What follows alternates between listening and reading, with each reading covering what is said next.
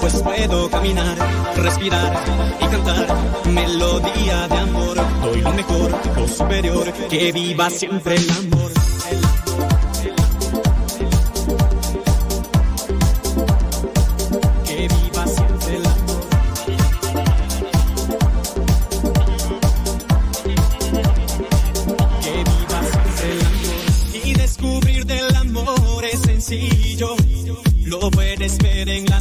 Sonrisa de un niño. También lo puedes observar allá afuera. Cuando ayudas de cierta manera. Cuando estoy enamorado me siento bien. Le sonrío al que conozco y si no también. Busco siempre la manera de expresar. Con hechos y palabras de demostrar. Cuando estoy enamorado me siento bien. Le sonrío al que conozco y si no también. Busco siempre la manera de expresar. Con hechos y palabras de demostrar. Miraré al cielo y preguntaré dónde estás. La Pues puedo caminar, respirar y cantar. Melodía de amor. Doy lo mejor, lo superior. Que viva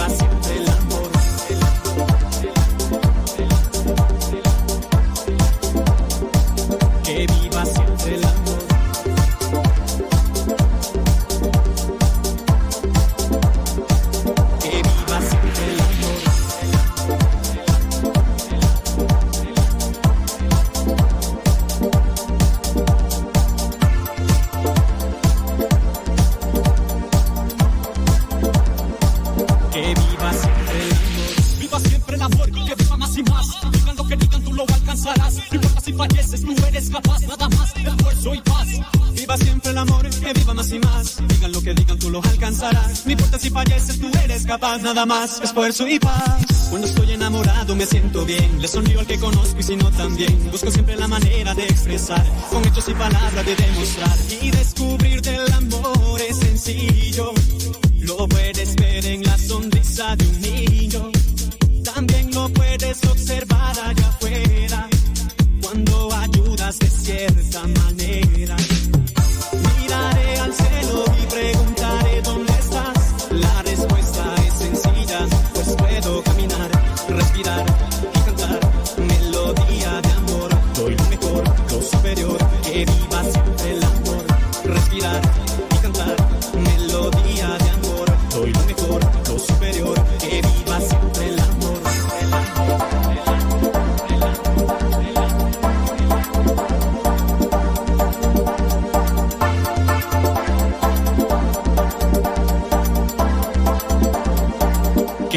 Siempre el amor.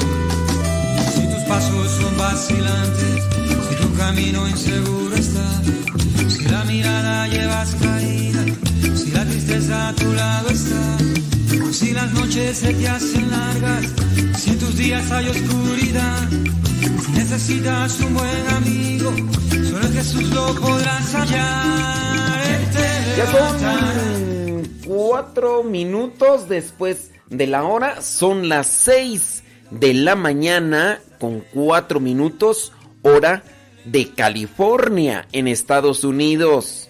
Son las 8 de la mañana con 4 minutos hora del centro de México. Son las 9 de la mañana con 4 minutos hora de Nueva York. Hora de New York. Exprenden the news. I'm leaving today. It's gonna be a part of it. In all New York, it's all no wake up. In a city that that's it. Para que veas, yo así aprendí inglés. Gracias, gracias.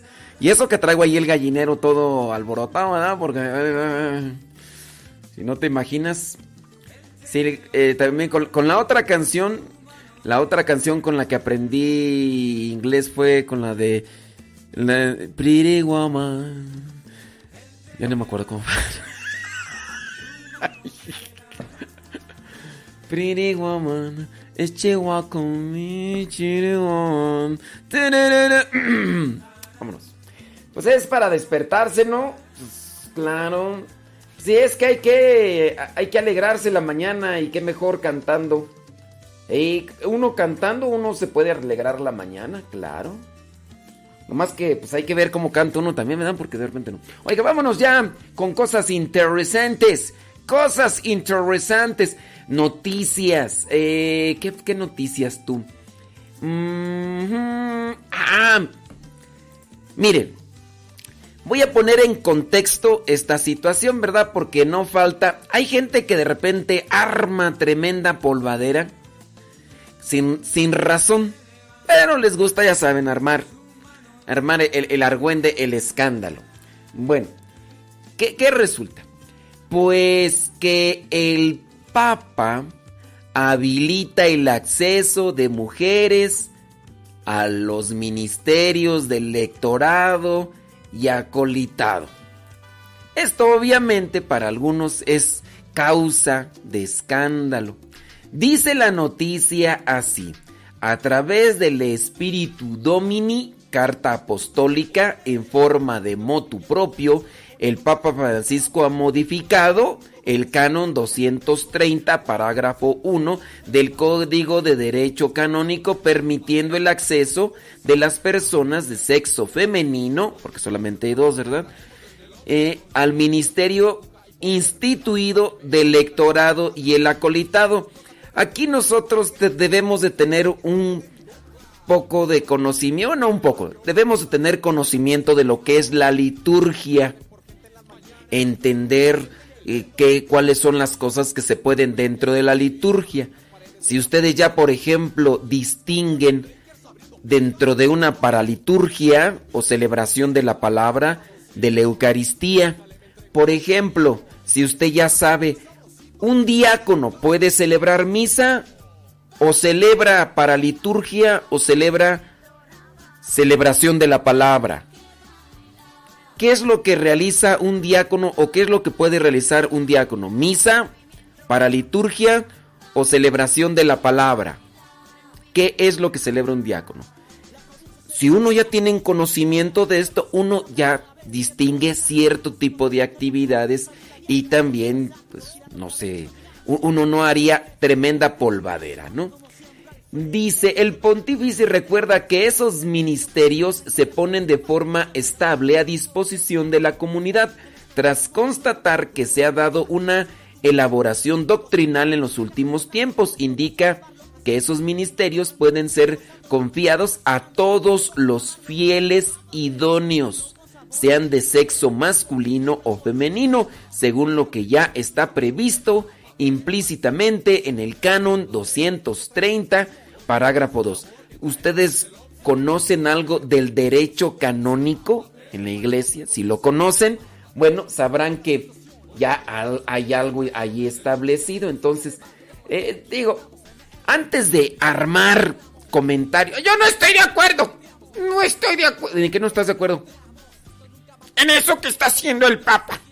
¿Cómo puede ser posible que ya habilitó el acceso a las mujeres para los ministerios de electorado y acolitado? ¿Qué sigue? ¿Qué sigue? Este es el principio del fin. Este es el principio del fin. De seguro al rato ya va. Viene la ordenación de mujeres. De seguro. Ay, no, Dios mío. A ver. Antes de andar con sus ridiculeces, sepan que las mujeres ya están sirviendo, aunque no de manera oficial, en estos ministerios desde hacía mucho tiempo. No es cierto, no es cierto. Cállate. Si tú nada más vas los domingos a misa y no estás dentro del servicio en la iglesia, ni siquiera distingues los diferentes ministerios. Entonces, antes de andar de ahí de chimoleros, ojalá primero se dediquen a estudiar un poco más sobre lo que es el derecho canónico y también se acerquen más a la iglesia, porque si ustedes nada más van los domingos y van a colgar el pico allá o a nada más a chismear, a ver eh, si quién viene vestido cómo, a qué hora llega, si trae, eh, si viene despeinado o no, porque hay mucha gente nada más sí que va a misa y no, no aprovecha bien y no, no, no, se, no se entera. Las mujeres desde hace ya mucho tiempo están involucradas dentro de estos ministerios, aunque no de manera oficial. ¿Quiénes eran las mujeres que servían muchas ministras extraordinarias de la comunión? Y estoy diciendo el nombre propiamente porque hay algunos que incluso son ministros extraordinarios de la comunión y ni siquiera saben cómo se llaman. Y eso es porque tienen mucha ignorancia, mucha disposición e intención de servir, pero en este caso tienen mucha ignorancia. Yo soy ministro de la Eucaristía. Ah, eres ministro de la Eucaristía, perdone usted. Sí, yo soy ministro de la Eucaristía, tengo 10 años. Oye, ¿y has hecho una renovación de ese promeso, ese compromiso? No, porque el obispo me lo dio, ya es vitalicio este asunto. ¿Mm?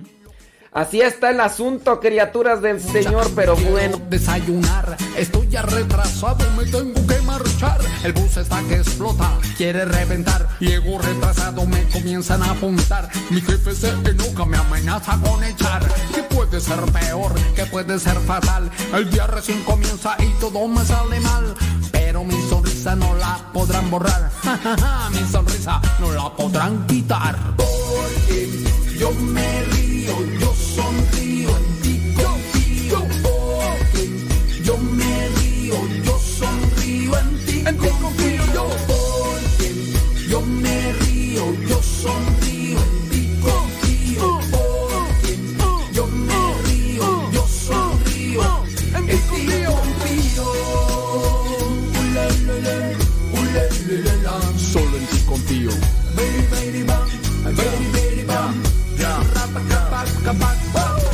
Volviendo del trabajo agobiado y estresado Me siento a comer, a tomar un helado. Pido yo la cuenta, pido lo facturado Y perdí mi billetera y no tengo ni un centavo Y me toca lavar, también trapear los pisos Pero mi sonrisa no la rompe ni un hechizo. Me toca irme a pie, comienza ya a llover Y me mano los zapatos y me pongo yo a correr. Sigo sonriendo, sigo caminando Porque soy feliz, aunque me esté mojando. Ya, ya, ya. Aunque me esté mojando. Porque yo me río, yo sonrío, en ti confío. Porque yo me río, yo sonrío, en ti en confío. Yo porque yo me río, yo sonrío, en ti Gracias a los que le dan compartir la transmisión de Facebook. Thank you very much. Gracias. Qué amables. Qué amable. Gracias a los que no, no esperan a que nosotros les digamos, dale like, dale compartir, ¿eh? Muchas gracias. Ustedes sí saben de lo que es bueno. Oiga, por cierto, recuerden que nosotros Ay Dios, espérame tantito. Espérame. a dar gracias a mi padre. Gracias por tu amor, gracias por este día. Te dedico a ti esta alegre melodía. Gracias por lo malo, gracias por lo bueno. Gracias por mi madre, mi padre y mi abuelo. Gracias por la lluvia, el cielo y las estrellas. Por las personas malas veo en ella cosas bellas. gracias. Gracias por mi vida, el aire y la brisa. Gracias porque nunca yo pierdo tu sonrisa. Oh, la, la, la, la, la, yeah, yeah. Porque yo me río, yo sonrío en ti confío. Porque yo me río, yo sonrío En ti confío yo.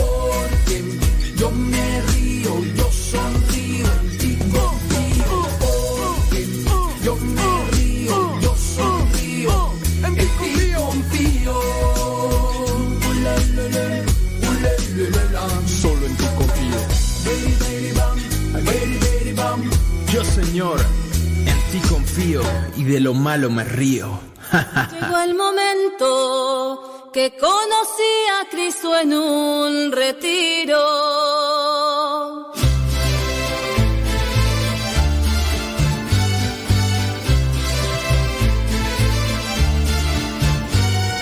Hoy me levanté pensando en todo lo que tengo que agradecer,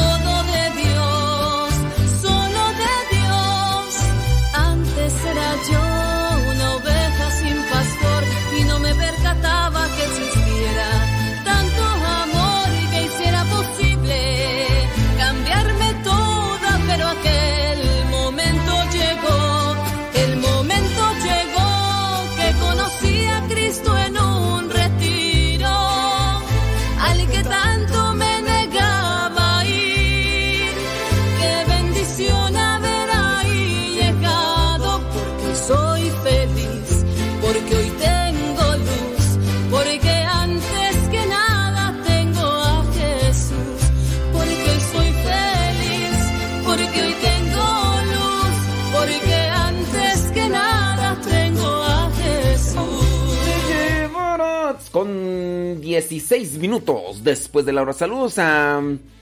¿A quién tú? María Herrera dice que nos está escuchando allá en Bronx, New York. Allá en Bronx, New York. Son las 9 de la mañana con 16 minutos. Aquí en el centro de México. 8 de la mañana con 16 minutos. En California son las 6 de la mañana con 16 minutos. Sí. Yo estaba, antes de irme al corte, estaba hablando sobre... Ay, pues bueno, hay cosas que, que- se dicen en relación al Papa. Yo como no lo había visto antes, hay muchas personas que hacen comentarios en contra del Papa. A mí no me había tocado, no dudo que en, el, en el- la historia de la iglesia se haya dado ese tipo de comentarios o a lo mejor hasta peores, di- dicen allá en mi ranch. Saludos a los de Guanajuato. ¡Ahora, Valis!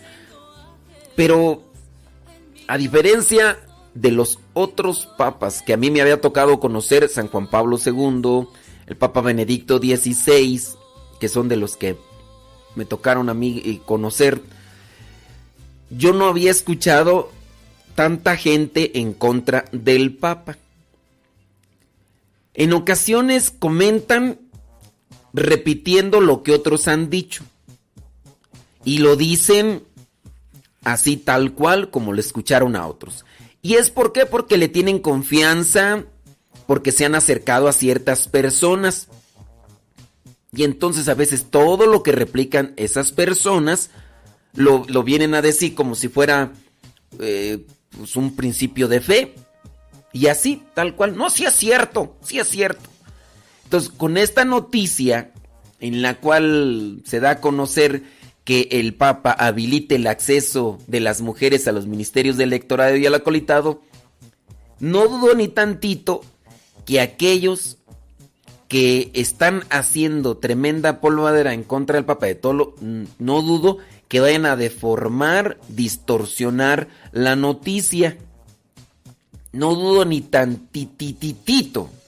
Y ya van a empezar ahí a armar sus teorías de conspiración. Sus teorías de conspiración.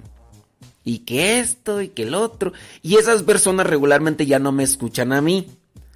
Esas personas que tienen algo en contra del Papa ya regularmente no me escuchan a mí porque yo sí me les voy a la yugular y yo no me ando con tiznaderas. Hay otros padres que sí son políticamente correcto. Yo soy irreverente y a mí no me escuchan y yo como no me ando con tiznaderas, yo sí me les dejo ir a la yugular a ese tipo de eh, bufones y ese tipo de fariseos muy escrupulosos. Por ejemplo, me acuerdo de un infeliz desgraciado y la palabra desgraciado no es mala. Unos se ofenden, pero desgraciado solamente es que no tiene gracia. Eso significa la palabra desgraciado. Y, para los ignorantes ridículos que hacen también tremenda polvadera de esas palabras, cuando alguien pide un café, le dicen descafeinado o así normal. Descafeinado. Eso significa sin cafeína, ¿cierto ignorante? Ahí está. Entonces, desgraciado significa que no tiene gracia. Eso es lo único. Eres un desgraciado, no tienes gracia. Ah, muy bien. Descafeinado. Ahí está, descolorido. Ándele, ignorante. Porque si ahí de repente me empiezan a decir, ¡ay! ¿Por qué es tan grosero usted? Y tú, ignorante, no estoy diciendo ninguna mala palabra. ¡Ay! Me estás diciendo desgraciado. No tienes gracia, es lo único que estoy diciendo. Yo ahorita no estoy diciendo las cosas con gracia. Soy un desgraciado, no tengo gracia. ¡Ay! ¿Pero por qué eres tan mal hablado? ¡Ay! ¿Tú por qué eres tan ignorante? ¿Eh? ¿Por qué? ¡Ay, Dios mío! Bueno, yo sé que me voy a quitar radioescuchas con todo esto que yo digo, pero a veces si uno quiere nada más tener radioescuchas y tenerlos contentos, uno tiene que decir lo que ellos quieren. Y ni no siempre hay que decir lo que la gente quiere, hay que decir las cosas como son. Y ya si, si, si me, empiezan ahí a comparar, no, es que esta persona tiene más radioescuchas que tú. Pues sí, también habría que ver qué es lo que les dice, porque si nada más esa persona está diciéndole lo que la gente quiere escuchar, eh, pues, pues, yo quiero decir las cosas como son y quiero decir las verdades y ya, si tengo mucha gente escuchándome, qué bueno. Y si no tengo mucha gente escuchándome, pero estoy diciendo la verdad, a mí Dios me va a juzgar por cómo estoy viviendo y si estoy diciendo la verdad. No me va a juzgar si, ay, tú tenías más radio, tú tenías menos radio, escuchas, a ti no te voy a dejar entrar al cielo. No me va a decir Dios así. Bueno, estábamos solamente comentando un poquito esto de los eh, que el Papa habilite el, el, acceso de las mujeres a los ministerios de electorado acolitado.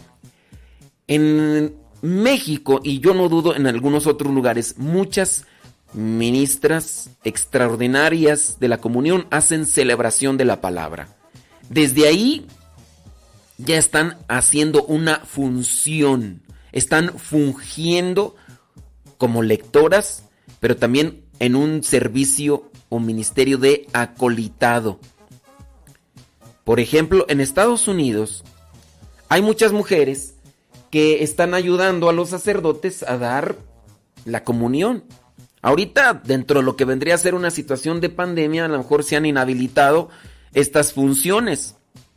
Pero allá en Estados Unidos, que la conferencia episcopal determinó que se diera lo que era la comunión en las dos especies, en lo que vendría a ser el, cuerpo y la sangre de Cristo, hay muchas mujeres que están fungiendo dentro de lo que vendría a ser este ministerio de acolitado. Porque incluso hasta la purificación de los cálices que se utilizan para dar lo que es la sangre de Cristo, ellas lo purifican. Entonces ellas están fungiendo en un ministerio de acolitado. Lectorado, díganme, las mujeres no participan en misa proclamando la primera lectura o la segunda o el salmo. Ya desde ahí están fungiendo con un ministerio de lectorado. Lo único que se está haciendo es habilitarlo de manera oficial y dándole de lo que vendría a ser ese nombramiento. Esto pues para aquellos que arman tremenda cosa. Oiga, y hablando de, de, fake news, no sé si ustedes, a mí sí me tocó en un grupo que tengo de WhatsApp recibir una noticia. Bueno, más bien un chisme. Decía uno de los comentarios que mandaron allí al grupo de WhatsApp, decía que se había ido la luz, que se había dado un apagón misterioso en el Vaticano y que habían secuestrado al Papa, que no sabían dónde se encontraba. Eso el día de ayer. Por darse el apagón, me supongo yo que fue dentro de lo que fue la noche. Bueno, pues eso estuvo circulando no solamente en mi grupo de WhatsApp que tengo ahí con algunos conocidos, sino parecer, pareciera ser que en muchos más. Porque ya hoy, así prensa, hoy día, lunes 11 de enero, viene a sacar la noticia y a decir que eso es fake news, que no es verdad. Entonces, no solamente a mí me llegó, muy posiblemente le llegó a más personas. Durante el domingo 10 de enero, solemnidad del bautismo del Señor, numerosos mensajes circularon en diferentes redes sociales y en blogs, advirtiendo de un histórico apagón en el Vaticano y la detención del Papa Francisco. Sin embargo, todas esas informaciones son falsas. Ni se produjo ningún apagón en el Vaticano, ni el pontífice fue detenido o fue secuestrado. Aunque las teorías se han podido leer sobre estos supuestos hechos, son numerosas. Dice, la más extendida es que el Papa habría sido detenido por la policía italiana por, entre otros supuestos delitos, haber conspirado en las elecciones norteamericanas, el apagón. Bueno, ahí son, es fake news. Y así uno se empieza ya a leer todas las cosas que están ahí diciendo. Entonces, si le llegó, no se lo crea. Si no le ha llegado, pues, pues, si le llega, pues ya. Pero sépalo por si le llega, pues ya sabe usted por qué lado está mascando la iguana. ¿Sale, vale?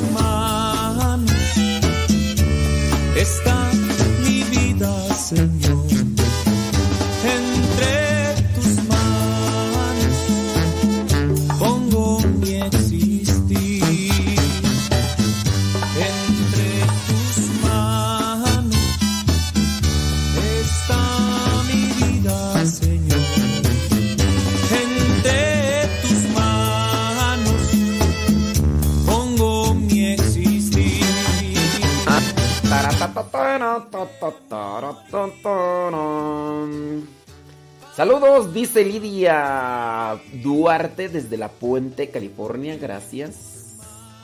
Gracias. Déjame ver aquí quién más nos está mandando. Saludos desde Fort Worth, Texas. Mariana Aguilera. Oiga, les mencionaba hace rato, si ustedes ya están descargando la aplicación Telegram, que es, se está haciendo un éxodo, se está haciendo un una, ¿cómo se le llama tú? Se le llama una mudanza. Se está haciendo una mudanza, un mudadero de gente a Telegram. Telegram, yo se los he dicho desde hace mucho tiempo, a mi parecer es la mejor, hasta la que yo conozco, eh, porque tiene muchas herramientas, a diferencia de otras aplicaciones como la que recomendó Elon Musk y todo lo demás. Pero la de Telegram yo la recomiendo por un montón de cosas. Y ahorita pues no las voy a mencionar, ¿verdad? Pero si usted ya se cambió a Telegram, ahora, sí es cierto. Sus contactos deben tener Telegram para que usted se pueda comunicar con ellos. Si no tienen Telegram, pues nomás no se va a poder comunicar con ellos. Entonces, lo que tiene que hacer es decirle también a sus familiares o a sus conocidos, oye, descarga la aplicación Telegram. Si ustedes ya la tienen, a ustedes les llega una notificación cuando uno de sus contactos descarga e instala, porque hay que instalarla y hay que ponerle número de teléfono y todo, así como el WhatsApp. Descarga y instala su, su la aplicación Telegram. Y te avisa la aplicación, ¡Hey! Tu contacto fulano de tal ya puso Telegram. Y así tú le puedes decir, ¡Hey! ¿Qué onda? Ya está acá. También se pueden poner stickers y un montón de cosas. Y una de las cosas buenas y positivas, todo lo que llega a Telegram no se descarga en tu teléfono a menos que tú así lo determines. Y si se pueden compartir los audios, por ejemplo, de Telegram, si los puedes compartir en WhatsApp. Nada más que tienes que buscarle ahí porque pero sí tiene muchas herramientas muy buenas. Si ya descargaron Telegram, ahí en, en mi página de Twitter y de Facebook les tengo el link para que ustedes ya nada más le den clic y se unan a nuestro canal, el del Evangelio, arroba Evangelio Misa. O si quieren buscar nuestro canal, arroba Modesto Lule, ahí les dejamos canciones, imágenes y demás. ¿Sale, vale? ¡Ándale!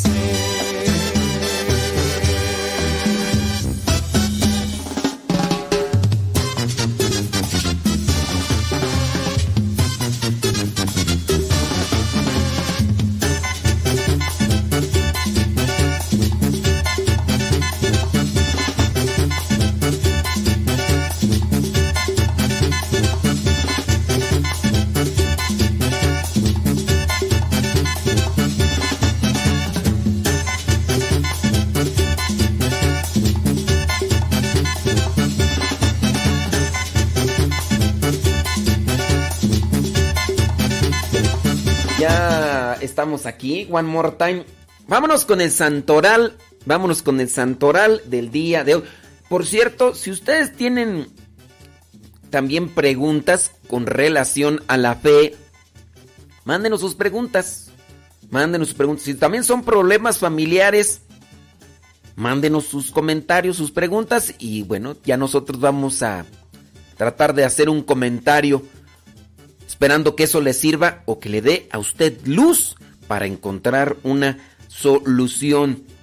Cuando ustedes tengan dudas de fe, traten de buscar a alguien o traten de buscar páginas que sean fiables, que, que sean profesionales, que no hablen solamente por hablar, que no esparzan chismes, porque a veces uno comparte chismes o comparte cosas que pues suenan muy novedosas o quizá a lo mejor suenan muy eh, faramaye- faramayescas y pues ni son verdad y entonces uno se hace divulgador de chismes. Y si tienes duda antes de hablar de eso, mejor infórmate bien porque buenos que somos para hablar, pero a veces sin fundamento. E incluso a veces sin ni siquiera un sentido lógico.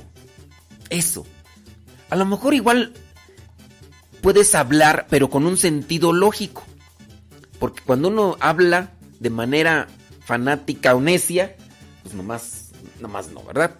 Entonces, eh, tratemos de informarnos y de formarnos en, con un sentido crítico para no ser solamente habladores.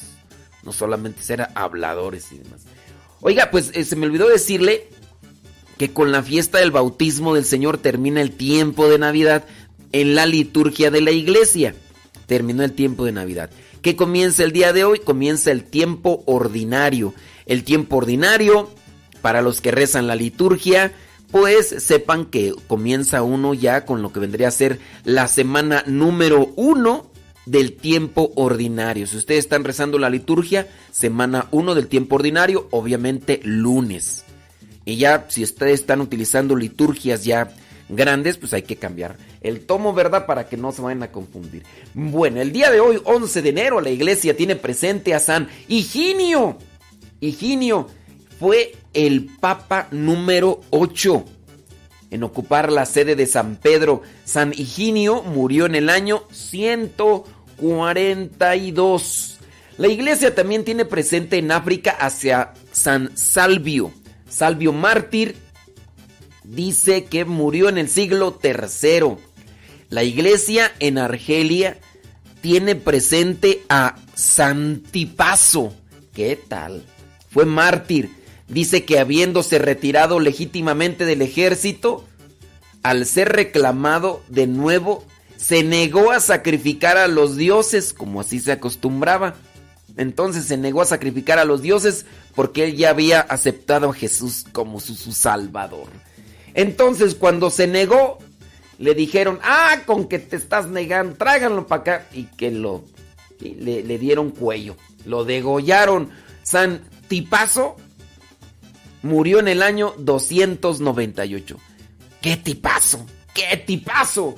La iglesia también en Palestina tiene presente a San Pedro Balsami. San Pedro Balsami dice que murió allá eh, en el... Ah, fíjate nada más, murió a fuego lento.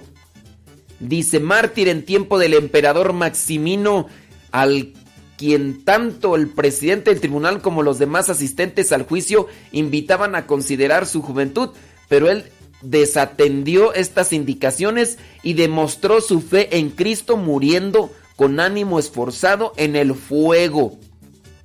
San Pedro Balsami pues era joven y le decían, oye, pues aprovecha tu juventud, hombre, puedes vivir más si rechazas a Cristo. Dijo, no, ya, y entonces lo metieron en el fuego, murió en el año 309. La iglesia también tiene presente a San Leucio, allá en Italia, murió en el siglo IV. Santa Honorata, en Italia, murió Santa Honorata en el siglo V. San Teodosio, en Judea, en el desierto de Judea, San Teodosio. Cenovita dice, amigo de San Sabas. Lo bueno de tener amigos santos. Los amigos son los que te ayudan a lo bueno. Si tienes compañeros que te llevan a la malo, no son amigos. El amigo busca el bien del otro. San Teodosio tenía de amigo a San Sabas, que después de una larga vida de soledad aceptó junto a sí a muchos discípulos. Y ya, pues, eh, dentro de lo que fue la persecución y todo lo demás, murió en el año 529 San Teodosio. En Italia también la iglesia tiene presente a San Paulino, San Paulino dice que murió allá en el año 802. Y por último, la iglesia tiene presente a San Santo Tomás de Cori. Santo Tomás de Cori dice que fue el iniciador de los retiros. le dice aquí que fue el iniciador. Pero a mí se me hace que fue el iniciador de los retiros, pero de una forma así ya como que establecida, no así como que ya más organizada. Porque si hablamos de retiros, pues Juan el Bautista se retiró al desierto a vivir de manera austera. Jesús también, nuestro Señor Jesucristo, eh, también se retiró al desierto 40 días y 40 noches. 40 días y 40 noches. Por cierto, hay personas que me han reclamado porque me dicen, ¿por qué eres tan igualado? Y les digo, eh, ¿de qué manera soy igualado? Cuando te refieres a Jesús. Porque dices, y Jesús, así como si fueran el mismo. Bueno, es que a veces uno tiene esa referencia porque dice, y Jesús hizo esto en el Evangelio, entonces uno ni modo que diga, cambie las letras, ¿no? Eres un igualado. Entonces, pues, ahí discúlpenme a los que se ofenden, ¿no? no, no, no hacemos con esa intención de igualdad. Si te llamas Tomás, felicidades. Ah, saludos al padre Tomás. Tomás, ¿qué es tú? Tomás. Tomás. El padre Tomás. No me acuerdo. Que tenía antes programa, ¿no? Dijo que iba a regresar Tomás. Pues no me acuerdo, pero. ¡Tomás! Eh, te llamas Paulino, te llamas Teodosio, te llamas Honorata, te llamas Leucio, te llamas Pedro, te llamas Tipazo, te llamas Higinio, te llamas Salvio, pues ¿qué quieres que te diga? Pues que Dios te bendiga. Muchísimas gracias a los que están ahí conectados. Mándenos sus preguntitas si es que tienen preguntas y díganos también dónde nos escuchan. Saludos, dice, desde Massachusetts. Maribel Rodríguez, gracias, hasta Massachusetts. Desde La Salle, Illinois, allá está Rosa Vázquez, saludos. Ándele pues, gracias, déjame ver acá. María Magdalena López en San Fernando, California, gracias. También allá en Oregon, desde Hoover. Blanca Rodríguez en Oregon, gracias. Angélica Rodríguez allá en Ciudad de México, en Iztapalapa, hay un lado donde están Los Ángeles Azules. Saludos a Elizabeth García desde Las Vegas, Nevada. Gracias. Saludos desde Carolina del Norte, dice Rosalba. Saludos, Rosalba. Gracias. Muchas gracias. Oiga, por ahí encontré lo que son unos consejitos de un sacerdote, dice, para andar, no andar de chismosos, por lo que decía hace ratito de las fake news. Así que ahí te van rápidamente estos 10 consejitos. Y estos hay que aplicarlos todos porque todos podemos caer en el chismecillo. Primero, no creer todo lo que te dicen. No creer todo lo que te dicen. Y el hecho de no creerlo es negarlo. No, eso no, porque alguien lo puede negar. No, pero el no creer es también disponerte para que las cosas que te dicen, tú tengas tu duda, diga, ah, ok, ¿sabes qué? Voy a investigar.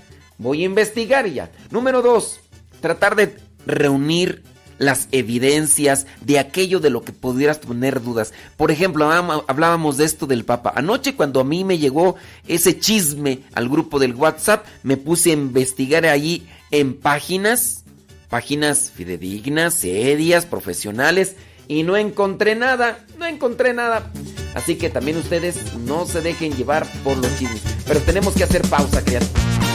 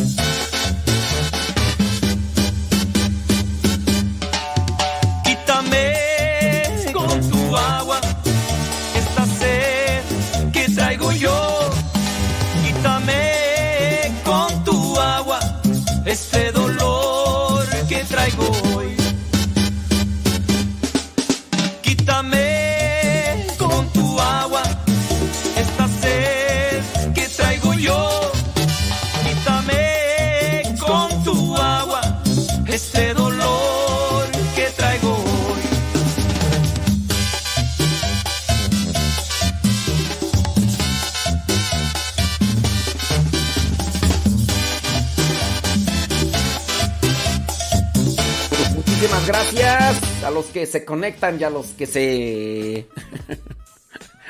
a los que nos recomiendan. Oiga, por cierto, yo solamente le pregunto, ¿por qué no le da like? ¿Y por qué no le da compartir a la transmisión de Facebook? No sé si le cobran porque haga eso. Si, si a usted le llama la atención y le sirve en algo el programa, digo, ¿por qué a usted no le da like? ¿Por qué en ocasiones tenemos, no sé, eh, 130 personas conectadas y solamente 20 le han dado compartir? Eso quiere decir que, vaya, nomás están ahí, miran, denle compartir si a usted le sirve en algo este programa. Y si a usted no le sirve, pero considera que es bueno, y dice, a mí no me, eso que está diciendo, eso ya me lo sé yo, yo ya me lo Pero puede ser que otra persona le pueda servir lo que nosotros aquí decimos. Puede ser. Así que yo le voy a pedir si es que puede. Si se le va a caer la mano, o si le van a cobrar, o, si se le gastan los datos de su celular, no le dé compartir a la transmisión de Facebook, por favor, porque no quiero que ustedes se me desgasten y que ustedes se afecten en ese sentido. Pero si no, ya estufas. Es más, no solamente una vez, compártalo con todos. Compártalo a sus grupos de WhatsApp, compártalo a sus grupos, a sus fanpage y a las páginas de otros compañeros y demás. Compártalo. Eh, estaba mirando por ahí una de las preguntas. Mire, mm, dice esta, espéreme tantito, ¿dónde está? ¿Dónde estás? ¿Dónde estás? Dice, tengo una pregunta, padre. Fíjese que yo vi, dice esta persona, que él vio a la esposa de su sobrino con un hombre que a su sobrino no le gusta que platique con él. Dice esta persona que han tenido problemas a causa de ese hombre involucrado en esa relación de su matrimonio. Su sobrino dice con su esposa han tenido broncas. Pero la pregunta de este señor o de esta persona, que no sé si es hombre o mujer, dice, no sé si decirle al sobrino que mire a su esposa nuevamente platicando con ese hombre. De hecho, se estaba escondiendo de que no la viera. Pero dice, yo la miré. Estoy en un dilema. Si no le digo, será pecado de omisión. Y si le digo, seré chismoso. ¿Qué hago, padre? Saludos y bendiciones. A ver, ¿ustedes qué creen? Esta persona dice que miró a la esposa de su sobrino platicando con un hombre que se involucra en su matrimonio. Al sobrino no le gusta que su esposa platique con ese hombre. La mujer nuevamente estaba platicando con ese hombre. Y de hecho se estaba escondiendo para que esta persona no le mirara, pero él le miró. Entonces ahora está en un dilema. Dice que no sabe si le dice al sobrino. Si le dice al sobrino, ¿se convertirá en un chismoso? Si dice, seré chismoso, entonces sí es hombre, no el que escribe. Y en su caso dice, y si no lo digo, estaré cometiendo pecado de omisión. ¿Ustedes qué harían? Tan, tan, tan, tan, tan, tan. Está en su segmento, problemas familiares. Antes de que termine el programa vamos a dar un comentario nosotros. ¿Ustedes qué opinan? Si estuvieran en esta misma situación, ¿dirían o no dirían lo que miraron? ¿Dirían o no dirían lo que miraron? Una persona me pregunta acá, dice que Dios cómo mira a los soldados. Pues con amor, ¿no? Como sus hijos. Son, son sus hijos, ¿no? O sea, es que la persona está haciendo una pregunta, yo no sé si se refiere a que si es malo o no es malo ser soldado. Sí, yo de, caridad también les pido que cuando hagan sus preguntas las hagan un poquito mm, más claras, ya, porque solamente me dice, eh, Dios cómo mira a los soldados, como me mira a mí. Yo, yo espero que me mira, que me mira, que me mire con misericordia. sí, yo sé que soy irreverente, yo sé que soy grosero para muchos, yo sé que soy así, pero yo espero que Dios me mire con misericordia y tenga piedad de mí. Yo espero. bueno, criaturas, ¿ustedes qué opinan? ¿Le dirían o no le dirían? Ven a la esposa de su sobrino eh, platicando con un hombre. Ustedes saben que su bueno, el matrimonio de Dios ha tenido conflicto. Ustedes irían con el sobrino a decirle, sobrino, miré a tu mujer nuevamente platicando con ya sábanas quién. ¿Qué tal? ¿Irían o no? Irían. Ahí se los dejo. Ahorita vamos a hacer un comentario acá aparte. Em, ¿Qué harían ustedes? ¿Qué harían ustedes? Dice por acá. Dice una persona, dice, yo tengo algo similar. pues ándeles pues. ¿Ustedes qué harían? ¿Irían con el sobrino, irían con ella o irían con el fulano? Echarle play, torre, ¿por qué estás platicando con la esposa de mi sobrino, hijo de tu... Tin Marín de Dopingo de Cucaramaca, a ti te fue, yo no fui. Bueno, ahí se los dejo. Ahorita sigan ahí eh, comentando. De, estábamos con los consejos para evitar el chisme. Si ustedes tienen duda de algo, como por ejemplo esto que Ayer se compartió, les digo mucho, a mí a un grupo de WhatsApp que tengo con unos conocidos, llegó eso. Dicen que acaba de darse un apagón allá en el Vaticano. Chisme, ¿no? Dice entonces, reunir los hechos cuando haya duda. Ir a la fuente. En este caso yo no puedo ir al Vaticano, pero sí me puedo meter a las páginas del Vaticano o por lo menos a las páginas serias que hablan de, las, de lo que acontece en el Vaticano, porque también hay una cantidad de páginas que hablan cosas que tienen muy buen después que hablan o dicen cosas después de haberse fumado un cigarro de cannabis y sí. Yo a veces veo a estos de la teoría de la conspiración y que son muchos de ellos a veces católicos y que hablan de no, que, va a pasar esto, que va a pasar lo otro, que no sé cuánto, que dice aquí, que aquí. Por ejemplo, ahí lo del tercer secreto de Fátima, que ya el Papa Benedicto XVI, cuando era prefecto de la Sagrada Congregación para la, para la Doctrina de la Fe, habló sobre el tercer secreto de Fátima, pero todavía hay gente por ahí que sigue sacando fantasías con respecto al tercer secreto de Fátima y que el Papa Benedicto XVI lo ocultó y que no sé qué, que no sé cuánto, y bueno bueno, ya el prefecto de la Congregación para la Doctrina y la Fe, yo dije sagrada, no, el, para el prefecto de la Congregación de la Doctrina y la Fe, Congregación de la, sí, Congregación de, ya me revolví ahí, de la Doctrina de la Fe, mm, sí. Bueno, eso, este organismo, esta congregación, es lo que era antes la Santa Inquisición, solamente que se cambió de nombre. Y sigue haciendo lo mismo que hacía antes. Eso de la tortura lo hacía, lo hacía el gobierno, la política. Pero se lo han embarrado a la iglesia porque pues como estaban ahí unidos, mezclados, pues quien llevó la de perder fue la iglesia. Sagrada Congregación para la Doctrina en la Fe, sí es cierto. Entonces, pues sí, y, sigue haciendo lo mismo la congregación, lo mismo que en aquellos tiempos, lo sigue haciendo ahora. Los que torturaban eran eh, el gobierno que estaba coludido ahí con, con la iglesia. Número 5, callarse. Si uno no tiene fundamento o no tiene uno un comentario lógico, acertero, eh, asertivo, mejor callarse. Sí, entonces hay que tener ahí cuidado. Fijar los ojos en la, en la verdad. Hay que tratar para evitar los chismes. Bueno, señoras y señores, ya casi nos vamos. ¿Usted qué haría? ¿Le diría o no le diría? Mire, en ocasiones uno no se puede... Ahí va mi comentario. Este es un comentario para la persona que nos mandó eh, esa situación. En ocasiones no hay que meterse en los problemas o dificultades de los demás. Yo entiendo, es familia.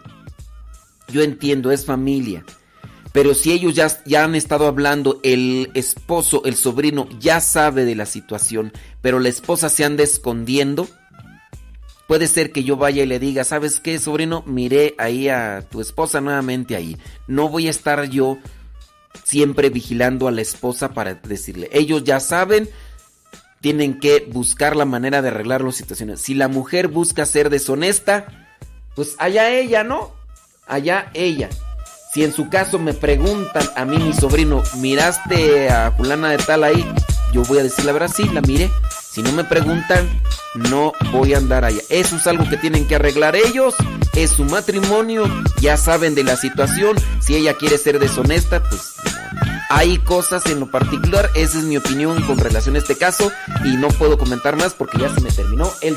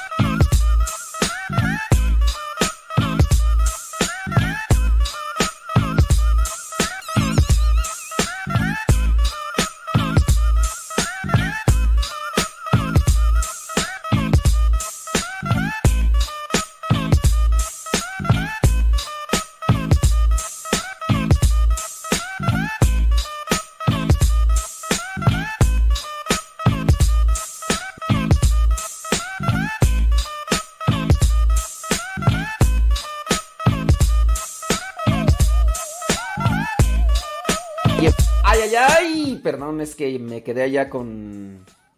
Con la situación allá, péreme tantito, péreme tantito. Sí, ya. Listo, Calisto. Ok, eh, ya terminamos allá. Yo, sé que, que, esta es una situación difícil y a lo mejor alguien va a decir, no, estás mal, ¿cómo pues? Miren, son, son situaciones que se dan en la familia. Yo de igual manera considero que si esto se diera con alguno de mis hermanos, yo no iría con mi hermano cada vez de que mirara una situación así. Digo, yo espero que nunca se dé le pido a Dios que nos sostenga de su mano y pero yo no iría. A lo mejor ustedes dirán, "No, pero sí es es que es el sobrino." Todavía cuando es el hermano las cosas todavía como que se pudieran alertar.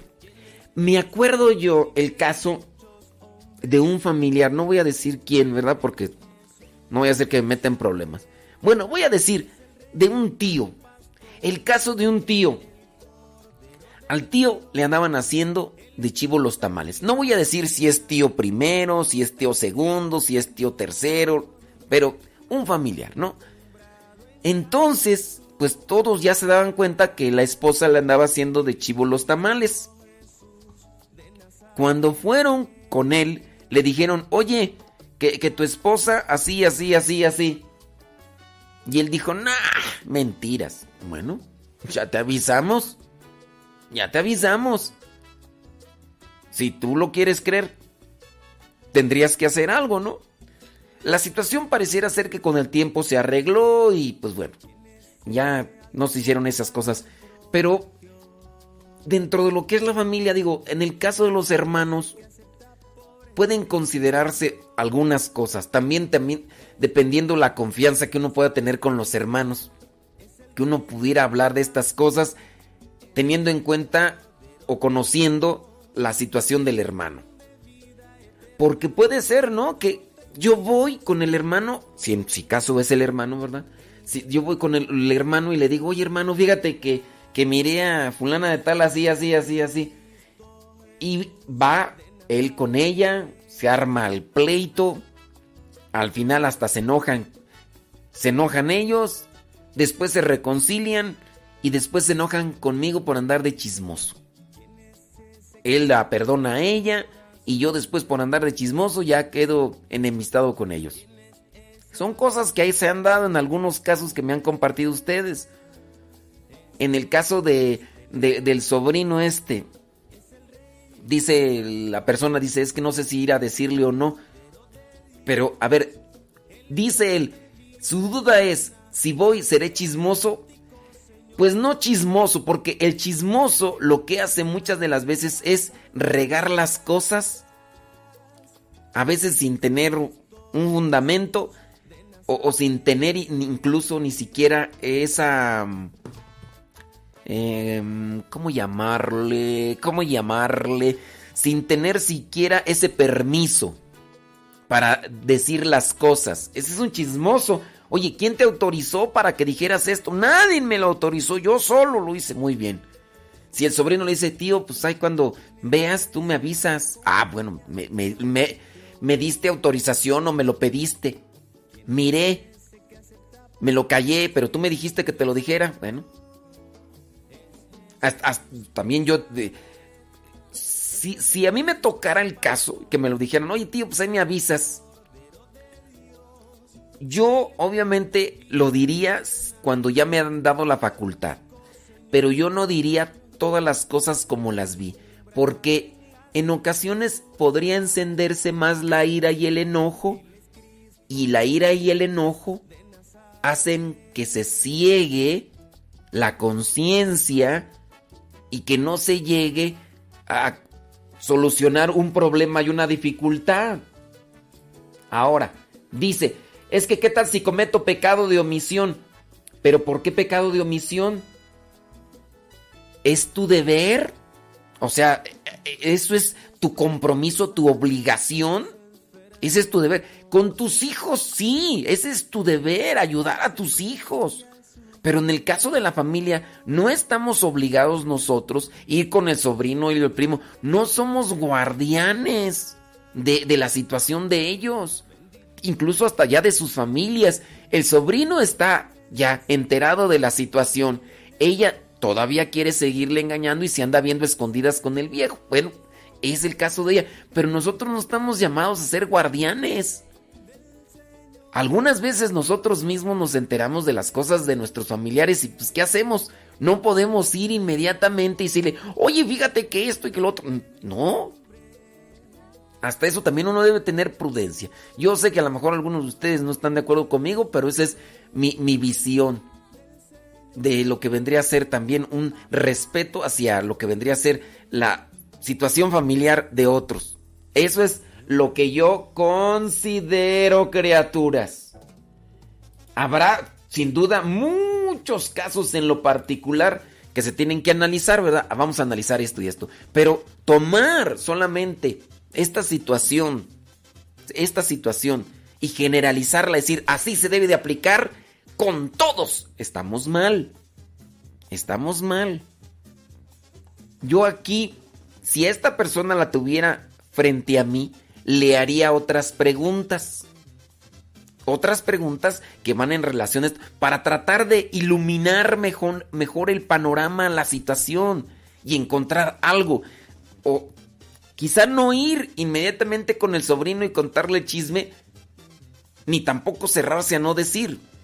pero iluminar un poquito más la situación para no tener estas dos como salidas, tener más, como que tener más vías hacia dónde movernos, tener más propuestas hacia qué más podríamos hacer en esta situación. Yo aquí le preguntaría a esta persona algunas otras cosas más. No sé, le preguntaría, oye, ¿y eso hace cuánto tiempo que lo tienen? A ver si es que lo tienen en esta situación, ¿no? Oye, y, no sé, yo creo que en el momento me vendrían ahí, le pediría al Espíritu Santo que me ilumine para hacer más preguntas y obteniendo respuesta a las preguntas, sin duda daría pie para hacer otro tipo de preguntas. O sea, no puedo plantear una lista de preguntas así, al y se van, o sea, imaginármelas, no. Pero sí, yo considero que uno no debería de meterse en las situaciones familiares de otros a menos de que me lo pregunten y me lo pidan. En ocasiones a mí me han metido entre las patas de situaciones familiares y me he llevado yo pues tremendas tristezas, ¿no? Yo tremendas tristezas porque pues lo meten a uno y a veces por también una coacción familiar a veces uno anda ya dando opiniones y eso y en la mera hora uno queda mal. Pero los que, los que estaban como base del problema no me pidieron mi, mi ayuda.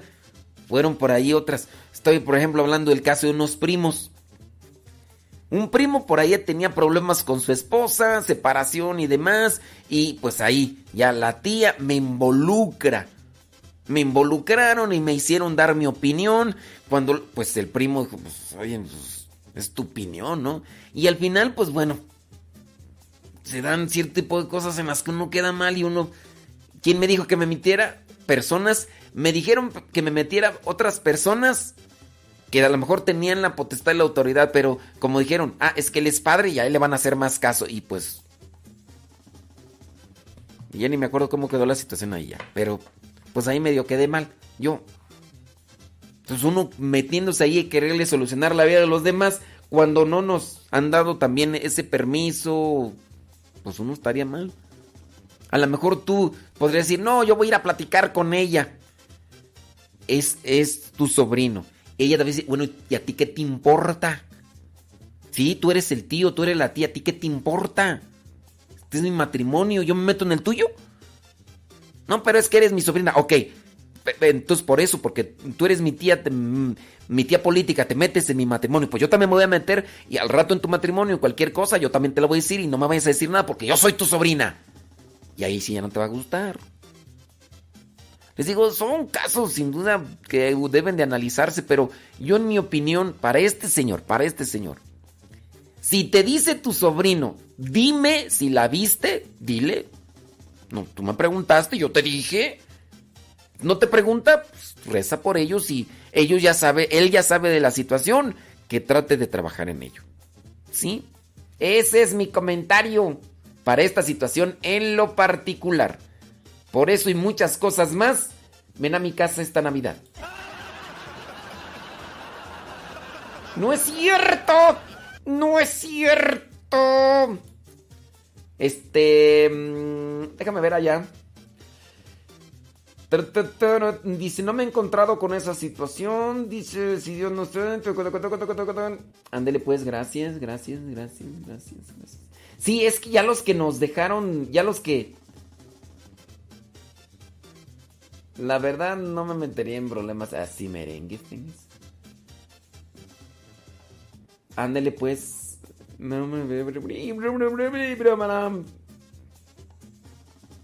Los mismos y las mismas. Ey. Como que yo estoy buscando a alguien que me haya puesto ahí un mal comentario para encenderme tú. Ninguna tormenta. Bueno, ahí se los dejo. Enfocarse en los demás, orar por las personas involucradas. Pues sí, eso es lo que más podría hacer. Y si fuera yo el afectado, a mí sí me gustaría que me dieran un consejo. Bueno, si me preguntas. Pero si no me preguntas, yo no me voy a meter en tu vida. Yo no diría nada, porque al final de cuentas se reconcilian y uno queda como chismoso. Exactamente. Saludos a mi primis. Primis, primis. Saludos a Lupita. Saludos, Lupita. Saludos a mi prima Goya, que por ahí de vez en cuando nos manda mensaje. Ahorita no he visto, pero ahí sí ya Lupis está. Saludos a mi primis. ¡Échale, primis! de Dios llena mi vida. Espíritu de Dios. Saludos a la Lupis. ¿Te, te acuerdas, Lupis, cuando íbamos en la escuela en la primaria? tú? ¿Qué tiempos aquellos cuando éramos... Cuando éramos jóvenes, demasiados jóvenes. Ay, Lupis, cómo pasa el tiempo y estamos haciéndonos cada rato más viejos, tú. Sí, dice, con lo de los hijos es diferente, padre. Claro, ya lo dije yo. Sí, con los, con los hijos tú tienes ahí una autoridad diferente. Ahí sí tú como mamá, como papá, si tú ves, tú tienes que ir, hijo. Pero no para armar, no para distanciar, sino para tratar de ayudar. Con los hijos es diferente. Con los hijos, eso lo dije yo desde hace rato. ¿eh?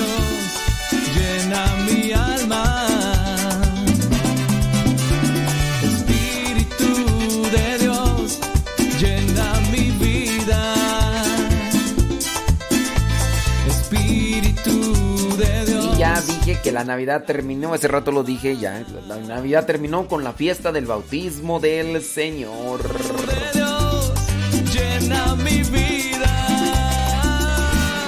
llena mi alma, llénala, llénala de ti. Llénala, llénala, llénala, Ah, llénala. mi prima Goya sí está ahí presente, mira. Prima, prima.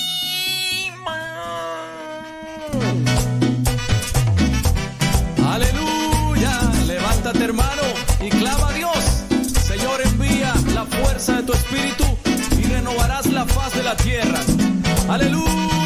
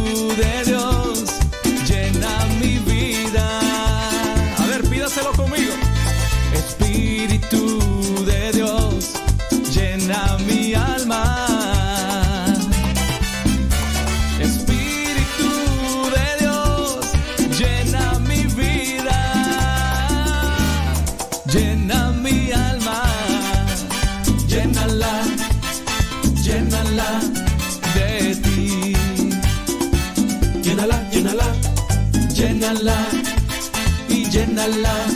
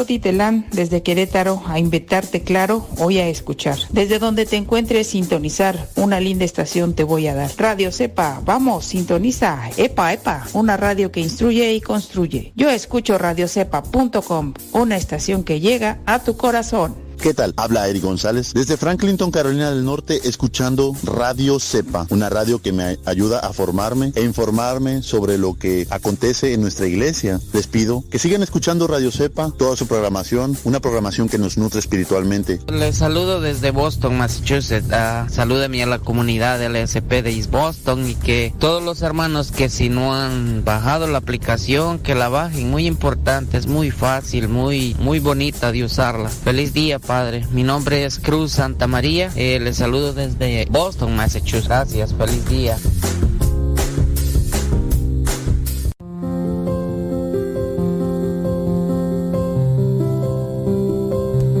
Muy buenos días a todos.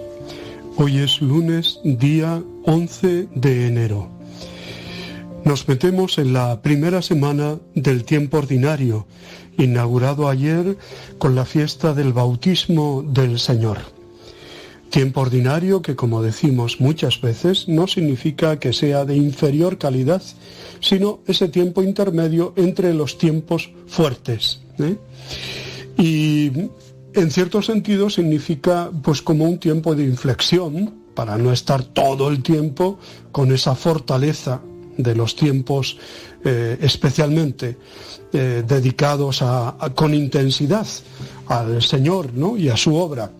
Adviento, Navidad, Cuaresma, Pascua, eh, bueno, pues todo, todo ese desarrollo, incluso el tiempo de Pascua Granada, Pentecostés, en fin, un tiempo en el que celebramos pues, al Señor cada domingo y los santos que nos van guiando, nos van conduciendo, ¿eh? ah, no así eh, fiestas, digamos, de especial relevancia.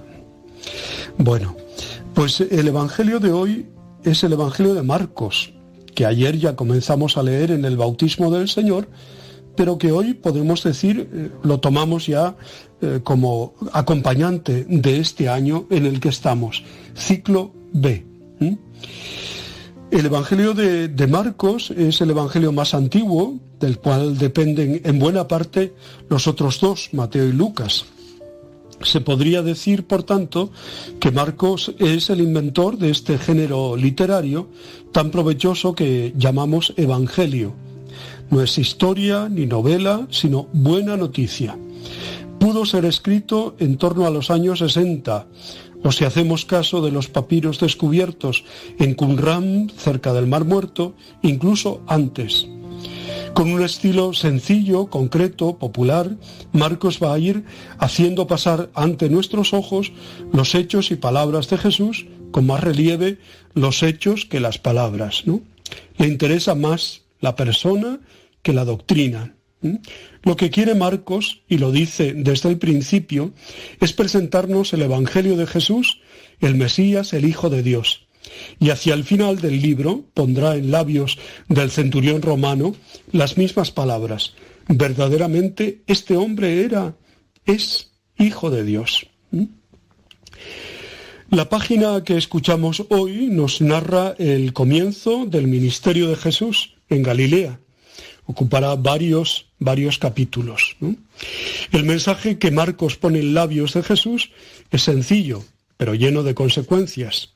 Ha llegado la hora, ¿eh? es un tiempo de gracia, un kairos. Las promesas del Antiguo Testamento se empiezan a cumplir. Está cerca el reino de Dios, convertíos, creed en la buena noticia, la buena noticia que tiene que cambiar nuestra actitud ante la vida. Enseguida empieza ya a llamar a discípulos, hoy a cuatro, dos parejas de hermanos. El relato es bien escueto, solo aporta dos detalles, que Jesús, el que llama, y que los llamados le siguen inmediatamente, formando ya un grupo en torno suyo. Somos invitados a escuchar a Jesús, nuestro auténtico Maestro, a lo largo de todo el año, y a seguirle en su camino. Nuestro primer evangelio de cabecera de los días entre semana será Marcos. Es la escuela de Jesús, el, el evangelizador verdadero. Somos invitados a convertirnos, o sea, a ir aceptando en nuestra vida la mentalidad de Jesús.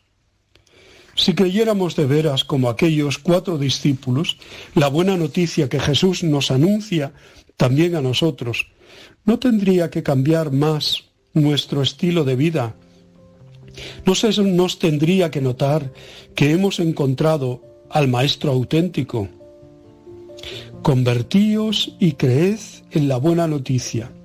Convertirse significa cambiar, abandonar un camino, seguir el que debe ser, el de Jesús.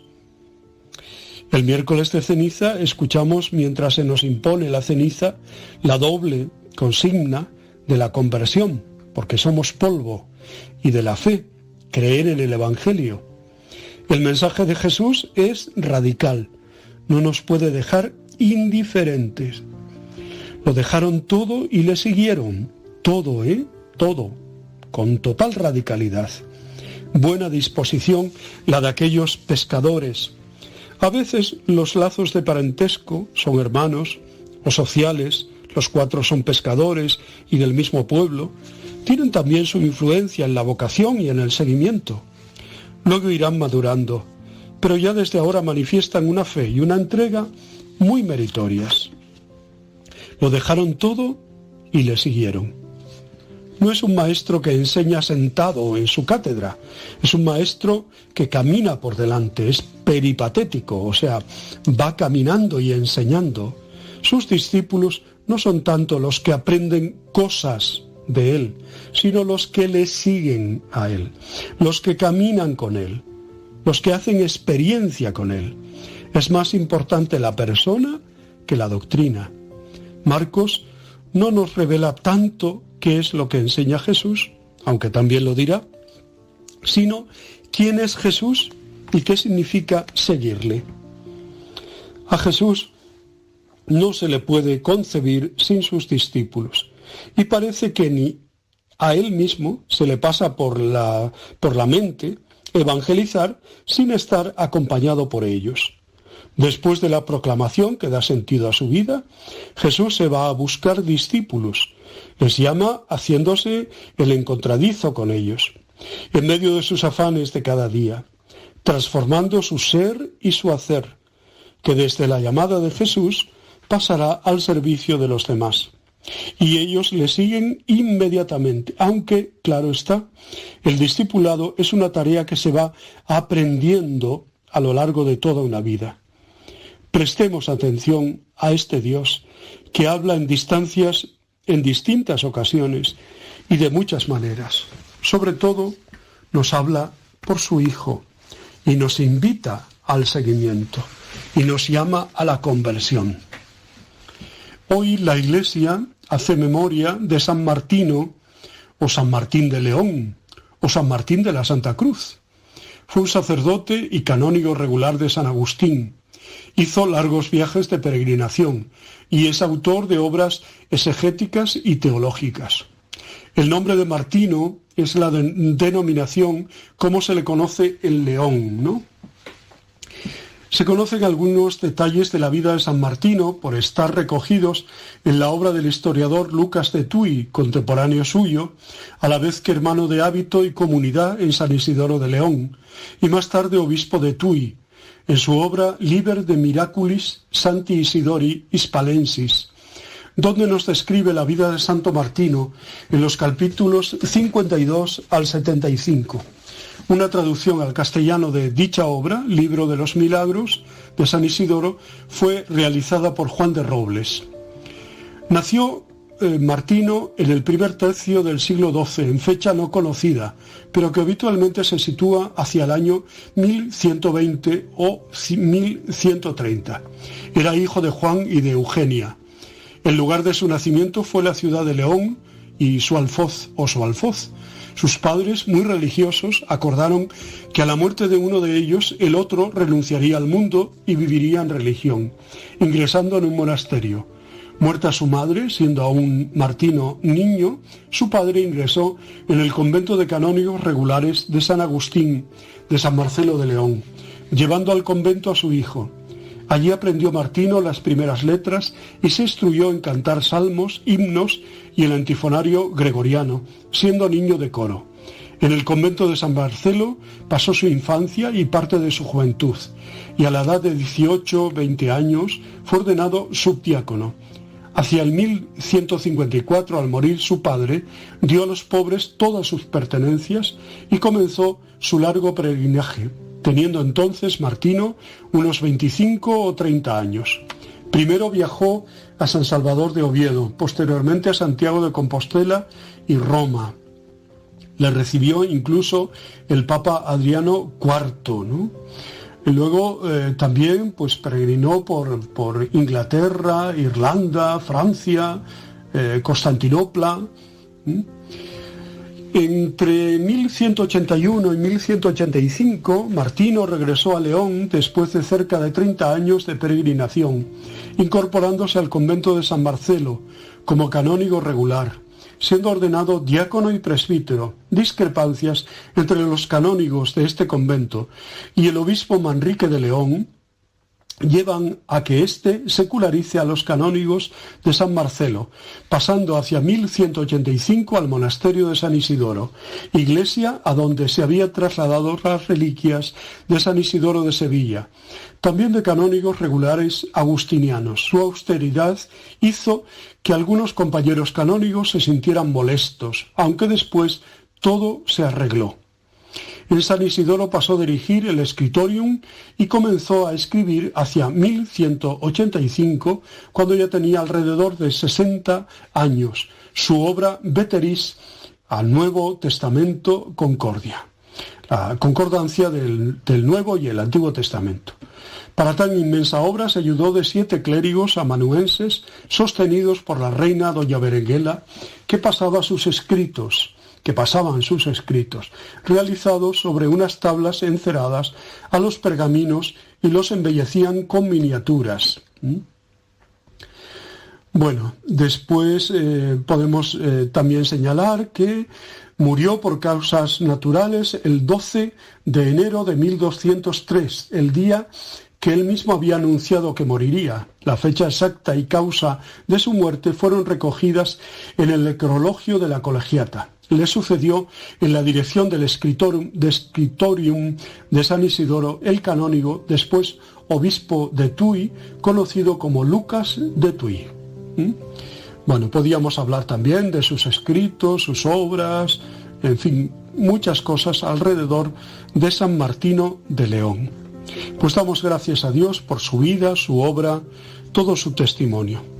Yo os abrazo y os bendigo en el nombre del Padre, del Hijo y del Espíritu Santo. Os quiero.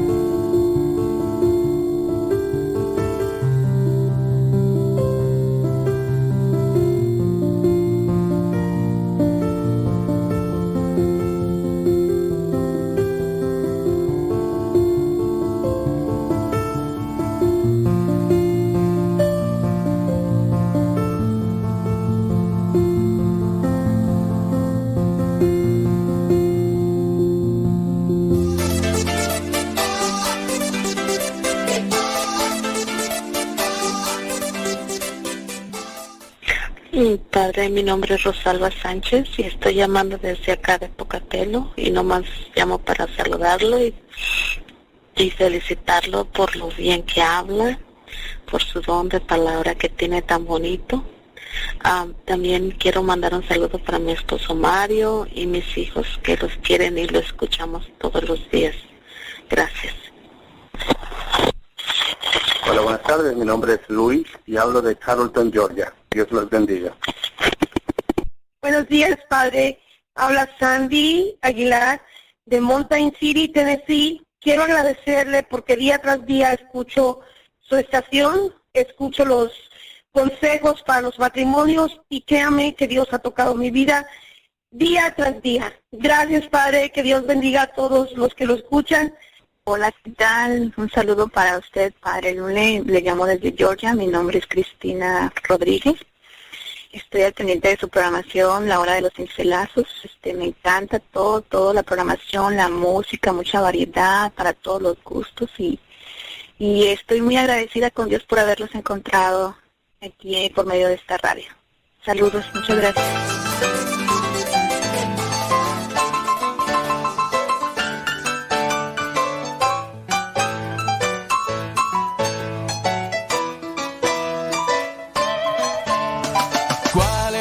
Nombre, sobre todo nombre, que nos enseña amor? Jesús. ¿Quién te ha salvado? ¿Quién te ha mostrado todo el amor de Dios? Jesús. El rey de reyes, señor de señores, grita de corazón. Jesús.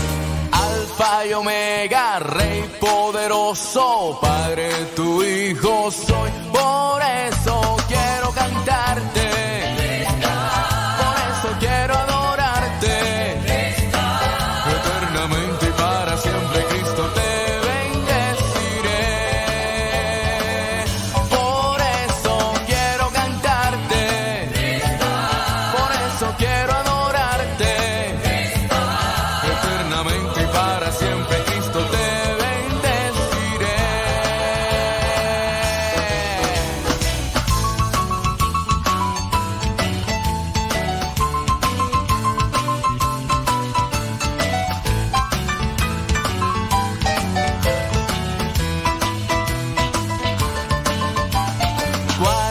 madre de la iglesia de nosotros y de Dios? quien intercede ante su Hijo por nuestra salvación. Quiero escuchar fuerte de tu voz el nombre de esa mujer. Que solo quiere que hagamos todo lo que nos dice Él. Por eso cantemos fuerte. Porque somos uno en Cristo eternamente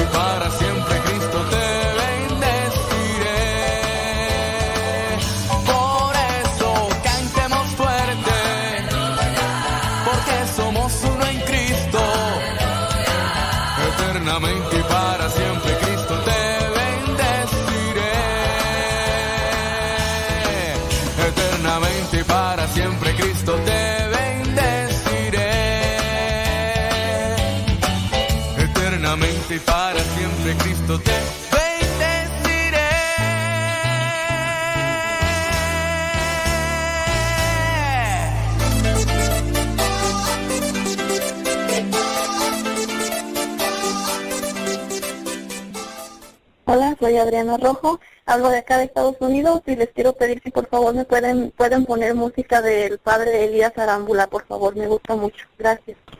Sí, buenas tardes. Mi nombre es Eusebio Aguilar. Les saludo desde Las Vegas, Nevada, en Estados Unidos. Quiero felicitar a todo el staff de esta radioestación, a todas las radioestaciones católicas del mundo que se unan, que así sigan unidas en Cristo. Dios los bendiga a todos. Bueno, muchas felicidades por su programa. Les estoy soy Verónica, le estoy hablando de acá Alabama. Este, gracias por transmitirnos la palabra del Señor. Hola, mi nombre es Blanca Miranda, eh, soy de México, pero actualmente resido en Nueva York.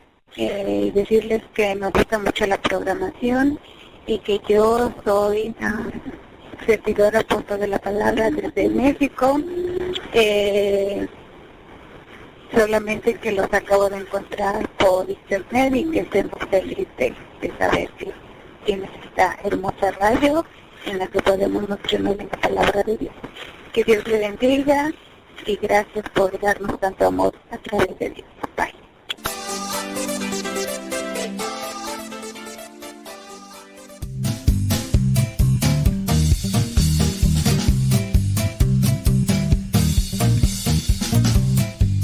Se cuenta que con un viejo violín, un pobre se ganaba la vida, así como hay muchos otros más, aquellos que son músicos de la calle.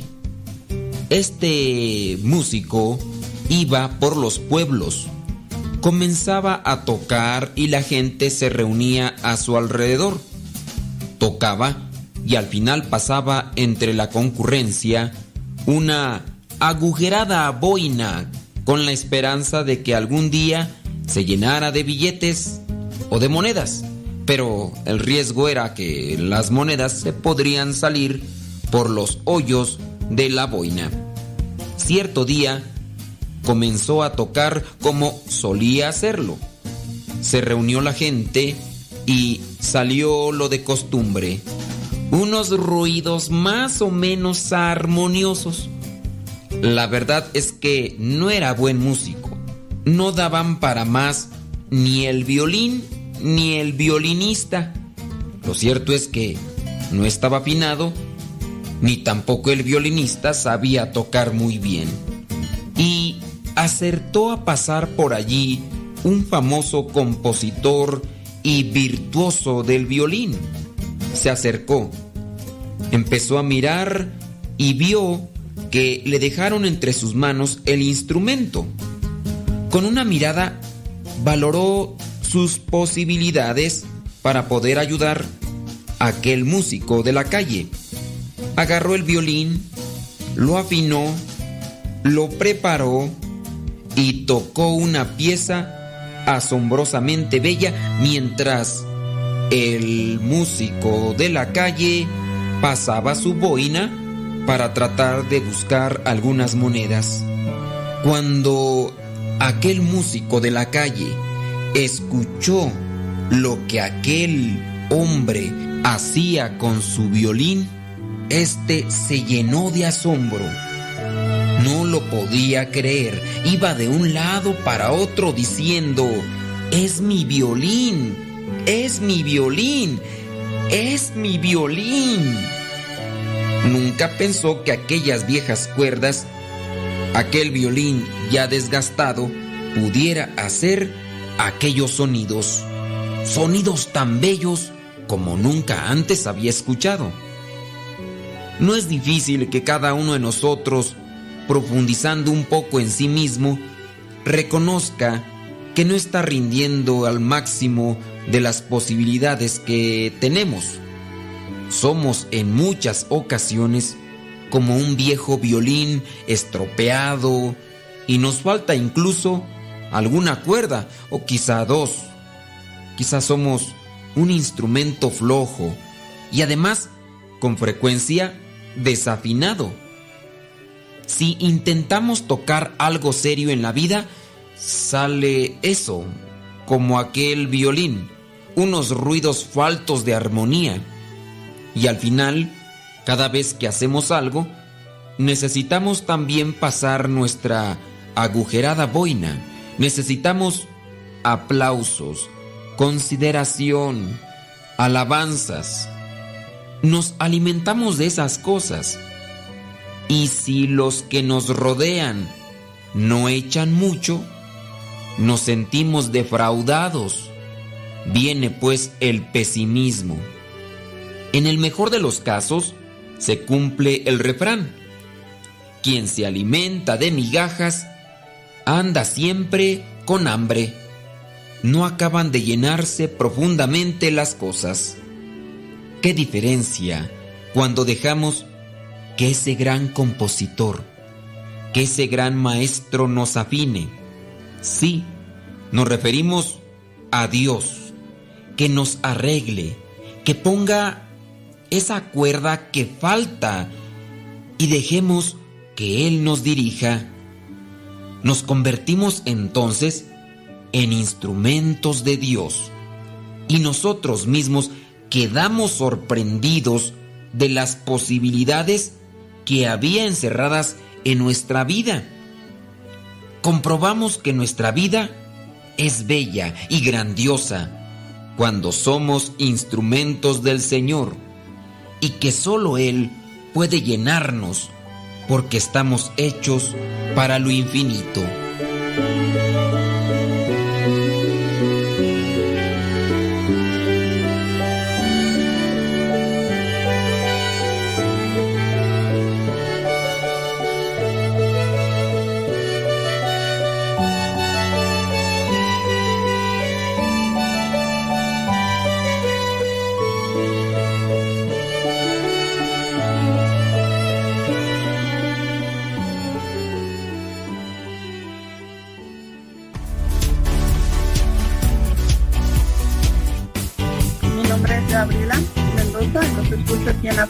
Gracias. Soy Victoria y les escucho desde Cali- Los Ángeles, California.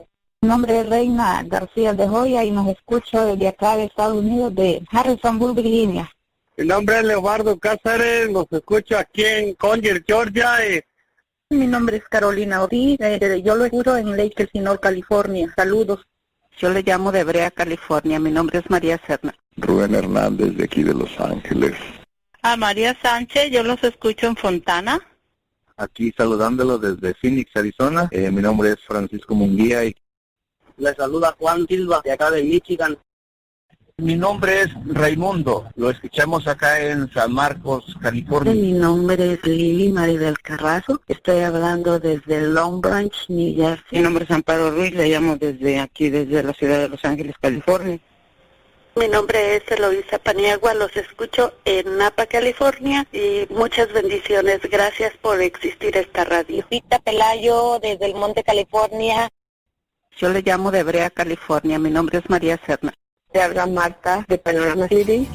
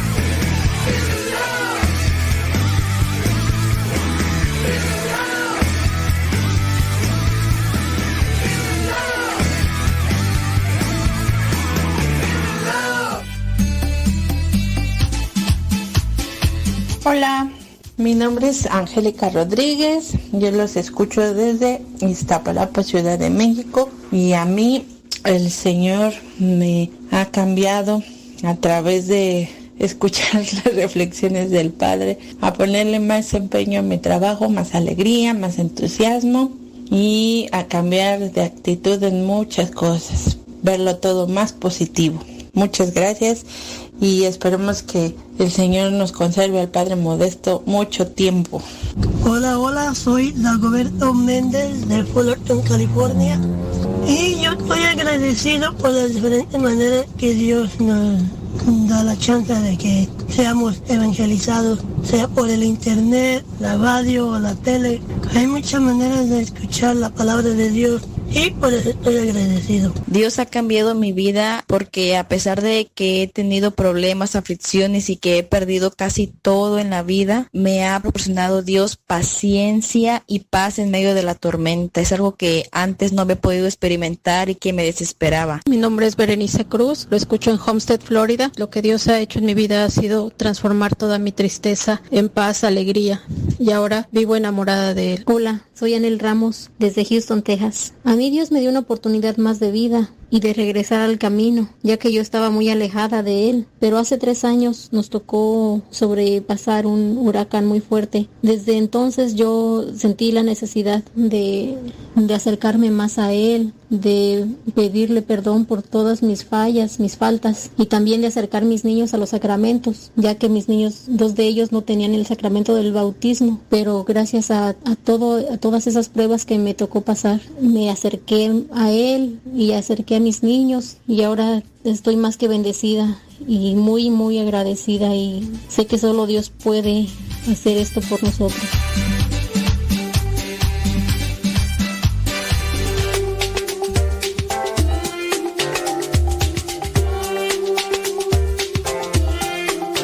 Saludos a toda la gente que nos sigue por estos podcasts. Ya hicimos uno donde damos a conocer donde se dice que son ministros extraordinarios de la Sagrada Comunión en el derecho canónico. Y en base a esa respuesta que hicimos, ya alguien también escribió preguntándome que en qué circunstancia debe ejercer el ministerio extraordinario de la Sagrada Comunión, ya que dice que su sacerdote lo manda a hacer la exposición del Santísimo y en ocasiones hasta bendecir con él mismo. ¿Se pueden realizar este tipo de actividades solamente por ser ministro extraordinario de la Sagrada Comunión? Bueno, vamos a ver lo que nos dice la instrucción general del misal romano en el número 162. En la distribución de la comunión puedan ayudar al sacerdote otros presbíteros eventualmente presentes. Si estos no están disponibles y el número de los que van a comulgar es muy grande, el sacerdote puede pedir ayuda de los ministros extraordinarios, es decir, el acólito legítimamente instituido o incluso otros fieles que han sido designados legítimamente para esto. Para que el ministro extraordinario durante la celebración eucarística pueda distribuir la Sagrada Comunión es cuando no hay ministros ordinarios suficientes.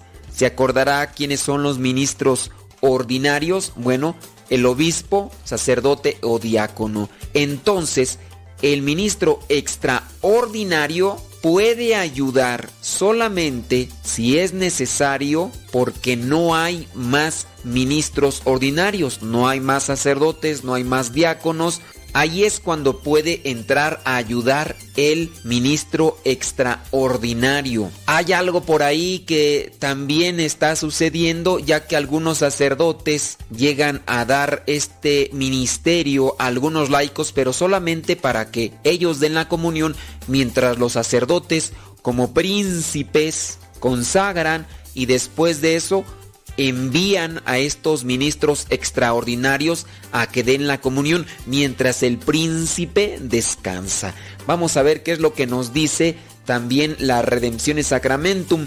Dice en su número 157, si habitualmente hay un número suficiente de ministros sagrados, también para la distribución de la Sagrada Comunión no se pueden designar ministros extraordinarios de la Sagrada Comunión. Vea este punto, Redención y Sacramento número 157. Si hay bastantes sacerdotes que se levanten, que se pongan en pie y que vayan a ofrecer la comunión a los laicos, que aquí no entren los ministros extraordinarios de la comunión, que no entren, dice textualmente, en tales circunstancias, los que han sido designados para este ministerio no lo ejerzan, no lo ejerzan. Repruébese la costumbre de aquellos sacerdotes que a pesar de estar presentes en la celebración, se abstienen de distribuir la comunión encomendando esta tarea a laicos. Repruébese aquella costumbre pues de los sacerdotes que se sienten príncipes, que solamente consagran y envían a los ministros extraordinarios a que den ellos la comunión. Creo que sí hay que hacer una revisión. La necesidad pastoral en este caso, una celebración bastante asistida de fieles, está un solo sacerdote, ahí que sí se asista de estos ministros extraordinarios de la Sagrada Comunión, pero no que les dé el ministerio solamente para que él, después de la consagración, se siente a descansar.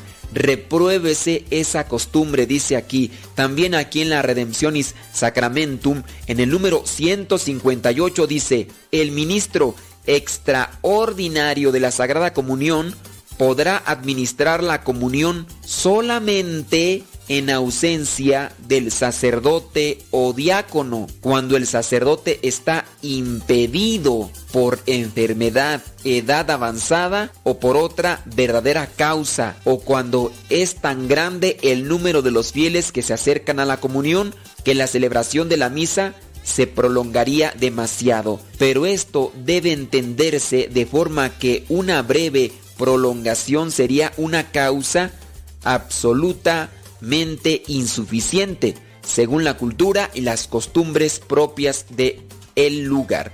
Bueno, aquí viene a remarcar entonces nuevamente que no deben de administrar la comunión si no hay esa urgencia de terminar la celebración y en este caso si hay muchos fieles que el sacerdote no pueda atender.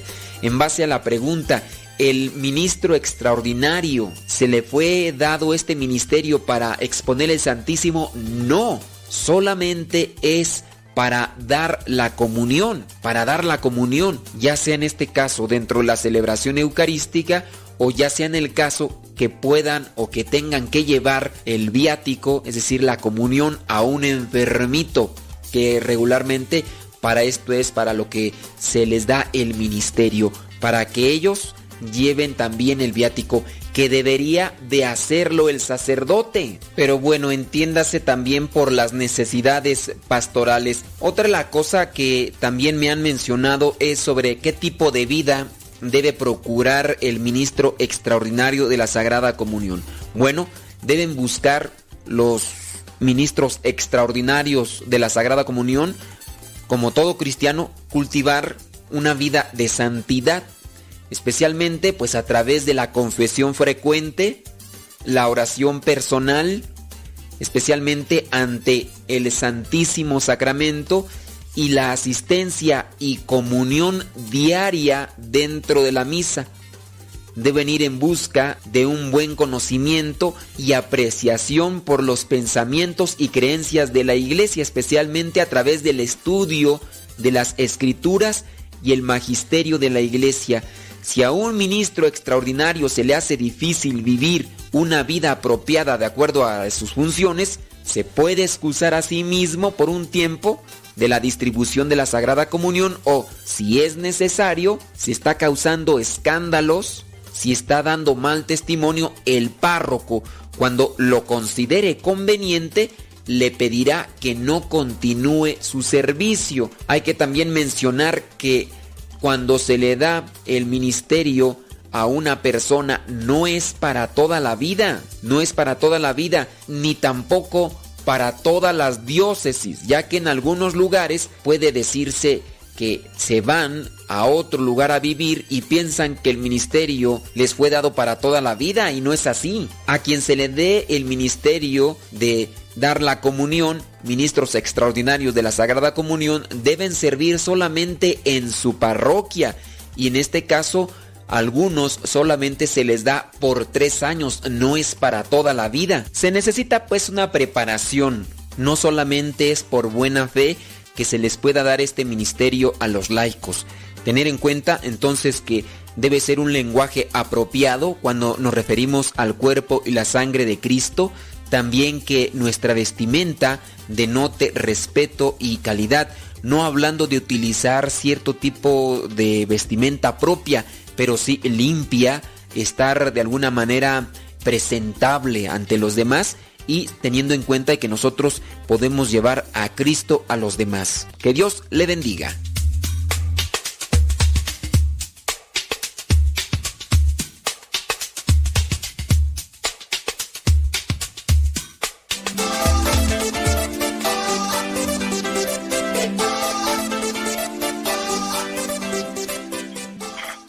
Hola, padre. Mi nombre es Juan Carrasco. Vivimos en Indianápolis. Un saludo cordial para usted y su radio, radio escuchas. Que Dios los bendiga. Hasta luego. ¡Qué chistoso! Cordial saludo para usted, padre Modesto. Ojalá que me recuerde. Soy Chinorris, acá de Hueco, Texas. Muchas felicidades por su programa y pues que Dios los bendiga a todos. Gracias. Bye. Eh, en primer lugar, los quería felicitar por su programa. Está muy bonito. Es, ah, es un programa que te da mucha paz interior y este les quiero agradecer y pues les quería pedir a ver si podemos hacer oración un día por ah, todo el mundo y saludos para todos mis familiares y amigos. Mi nombre es Gonzalo Álvarez Gobea y estoy en el estado de Texas. Gracias.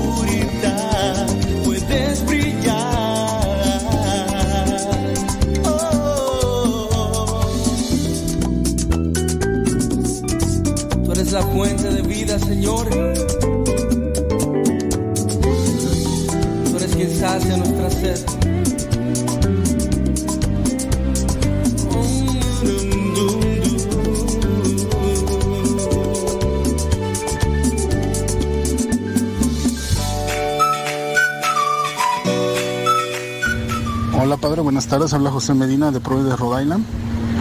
Yo lo escucho aproximadamente hace cinco años por recomendación de mi hermano y realmente hemos aprendido bastante. Hemos conocido mucho más de nuestra fe.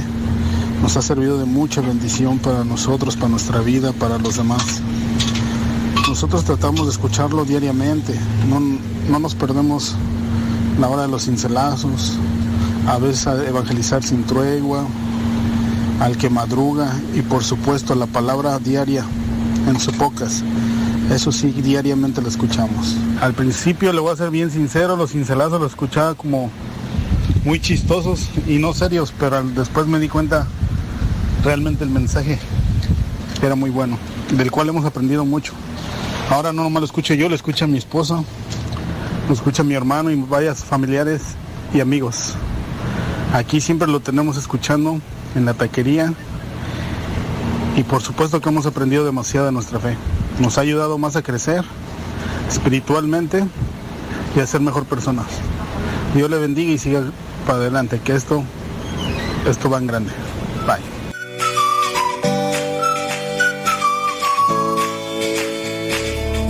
En estos momentos vamos a escuchar la palabra de Dios. Dispón tu corazón que el mensaje llegue hasta lo más profundo de tu ser.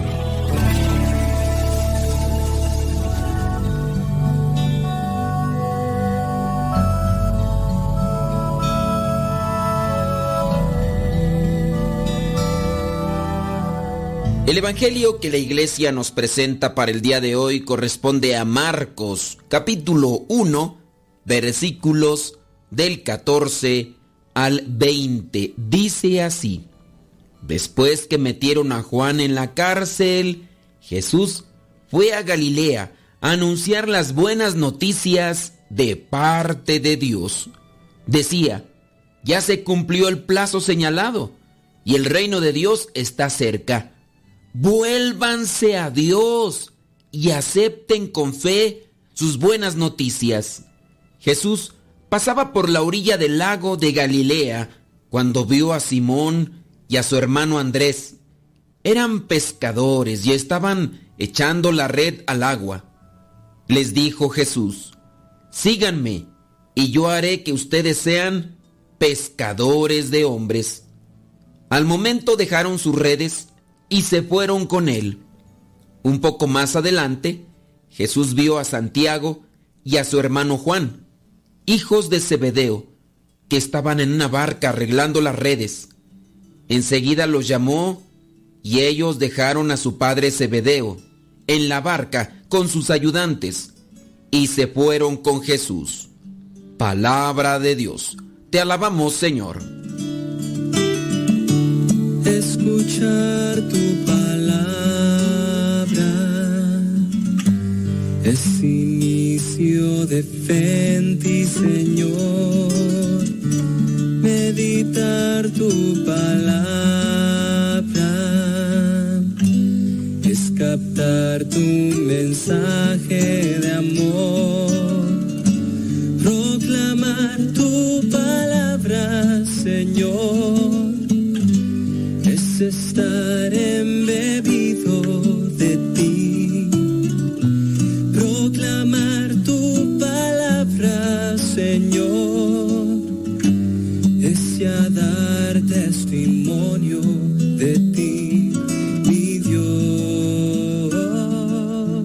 El Evangelio del día de hoy nos presenta cuando Jesús comienza su actividad apostólica en Galilea. Dice que después que metieron a Juan en la cárcel, Jesús fue a Galilea a anunciar las buenas noticias de parte de Dios. Decía, ya se cumplió el plazo señalado y el reino de Dios está cerca. Vuélvanse a Dios y acepten con fe sus buenas noticias. Aquí podemos distinguir una virtud que a nosotros nos hace falta en la actualidad para poder compartir la buena nueva y que nos está presentando Jesús. La virtud que necesitamos es valentía. si bien en ocasiones las personas tenemos valentía para decir cosas malas, la valentía debe estar presente para hacer cosas buenas. Vámonos rápidamente a ver qué es lo que nos dice el diccionario con respecto a la etimología de la palabra valentía. La palabra valentía está formada con raíces latinas, es decir, viene del latín, y significa cualidad del que tiene fuerza, salud y vigor. Valentía, cualidad del que tiene fuerza, salud y vigor. Sus componentes léxicos son valere, permanecer en plenitud de fuerza, salud y vigor, y ente, agente, más el sufijo la. Entonces, ahí nos quedamos. Valentía, cualidad del que tiene fuerza, salud y vigor. Recordemos que Jesucristo ha estado en el desierto durante 40 días y 40 noches. Él ha estado mortificando su cuerpo y no es porque lo necesite, Él es Dios, pero con esto nos está mostrando un camino que nosotros también debemos de seguir si queremos tener valentía, si queremos tener fuerza, salud y vigor. Hablando, por ejemplo, de la salud, en el caso de la salud necesitamos una salud espiritual para enfrentarnos a las dificultades que la misma vida nos ofrece día con día. Hay muchas personas que son temerosas o somos temerosos. De repente nos encontramos ya acomodados en una situación y para poder crecer tenemos que sacudirnos de la área de confort, de la comodidad, pero tenemos miedo. O a veces no somos muy fuertes, no tenemos esa salud, fuerza de voluntad. Muchas personas se encuentran ya dominadas por los vicios, son prácticamente débiles, no pueden controlar aquello que les mueve por dentro. Veamos por ejemplo el caso de una persona que es impaciente, demasiado voluble. Esa persona podría decir ya voy a ser más paciente, me voy a controlar más, pero si no tiene una buena salud, su buena intención es un buen inicio, un buen propósito, pero necesita realmente salud para poder controlar aquello que le está dominando. Digas esto para cualquiera de los otros vicios o debilidades que constantemente nos derrumban en el pecado. Llámese la concupiscencia, la ira, la gula, la pereza, la soberbia y el orgullo. Y después de que hemos pecado decimos, sí, ya no lo voy a volver a hacer. Y sí, quizá es una buena intención y qué bueno que la tenemos, pero nos hace falta fuerza. Recordemos en el punto en que estamos. Jesús nos demuestra con valentía cómo se debe de anunciar la palabra de Dios. Jesús no tiene miedo, o si lo tiene, lo controla. Y alguien va a decir, ay, pero ¿cómo va a tener miedo si es Dios? Verdadero Dios, pero también verdadero humano, menos en el pecado, dice San Pablo. Y solamente para recordarles aquel momento en el huerto del Getsemaní cuando tiene miedo y le dice a su padre que si es posible, le aparte de él el cáliz, pero que no se haga su voluntad, sino la de él. Jesús ya sabe que a Juan el Bautista lo metieron en la cárcel y lo metieron en la cárcel por estar anunciando la buena nueva. ¿A qué se enfrenta él? Cuando toma la decisión de anunciar el reino de Dios, también a que lo tomen preso y se lo lleven a la cárcel, igual que hicieron con su primo. Pero él ha salido del desierto 40 días y 40 noches, mostrándonos cuál es el camino para poder fortalecernos y adquirir esa salud espiritual que necesitamos. Todavía no es el tiempo de cuaresma, pero no hay que esperarnos al tiempo de cuaresma para buscar esa vida de mortificación que nos dé esa salud y esa fuerza que necesitamos, ese vigor. ¿Qué tipo de dificultades tienes que enfrentar todos los días? Dice en el versículo 15, ya se cumplió el plazo señalado y el reino de Dios está cerca. Vuélvanse a Dios y acepten con fe sus buenas noticias, es decir, conviértanse. El sentido exacto es mudar la forma de pensar y de vivir. Para poder percibir la presencia del reino de Dios en la vida, la persona, nosotros tendremos que empezar a pensar y a vivir de forma distinta a la que estamos viviendo. Tendremos que mudar o cambiar de manera de pensar y de vivir. Y en ocasiones para hacer este tipo de muda o este tipo de cambio hay que salir de cierto tipo de circunstancias. O en su caso también tenemos que adentrarnos a cierto tipo de ambientes que nos sean de provecho. Regularmente estamos haciendo la invitación para que las personas participen de estos cursos de Biblia. Desde el año 2009 que me encuentro en esta misión, no se deja de hacer la invitación. Y habrá todavía personas que se están resistiendo a este llamado. Habrá todavía personas que están haciendo caso omiso a esta invitación. Pero fíjate que dentro de aquellas personas que ya aceptaron esta invitación y que han dejado que la palabra de Dios entre a sus vidas, se han dado cuenta que con el paso del tiempo y el compromiso y la constancia de ellos en el acercamiento a la luz, en el acercamiento a la palabra que ilumina el pensamiento, que ilumina la palabra, que ilumina nuestro vivir, también viene un cambio de vida. Las personas regularmente se acercan a los sacramentos, se acercan a la oración y la vida se va transformando porque va cambiando la manera de pensar. Y al ir cambiando la manera de pensar, va cambiando la manera de vivir. Romanos capítulo 12, versículo 2, un pasaje que no se me puede olvidar y que trato de vivirlo todos los días. La valentía que tiene Jesús para anunciar el reino también la tienen aquellos que deciden dejar lo que ya tenían para comenzarlo a seguir. Dice en el versículo 16, Jesús pasaba por la orilla del lago de Galilea cuando vio a Simón y a su hermano Andrés. Ellos estaban ahí con su familia, pero dejaron sus redes y fueron con Jesús. Y más adelante estaba por ahí Santiago y su hermano Juan, que eran hijos de Zebedeo. De hecho, se encontraban trabajando, estaban arreglando las redes. Jesús los llama y ellos dejaron a su padre. Y se fueron con Jesús. Tuvieron valentía, tuvieron fuerza, tuvieron vigor, tuvieron salud.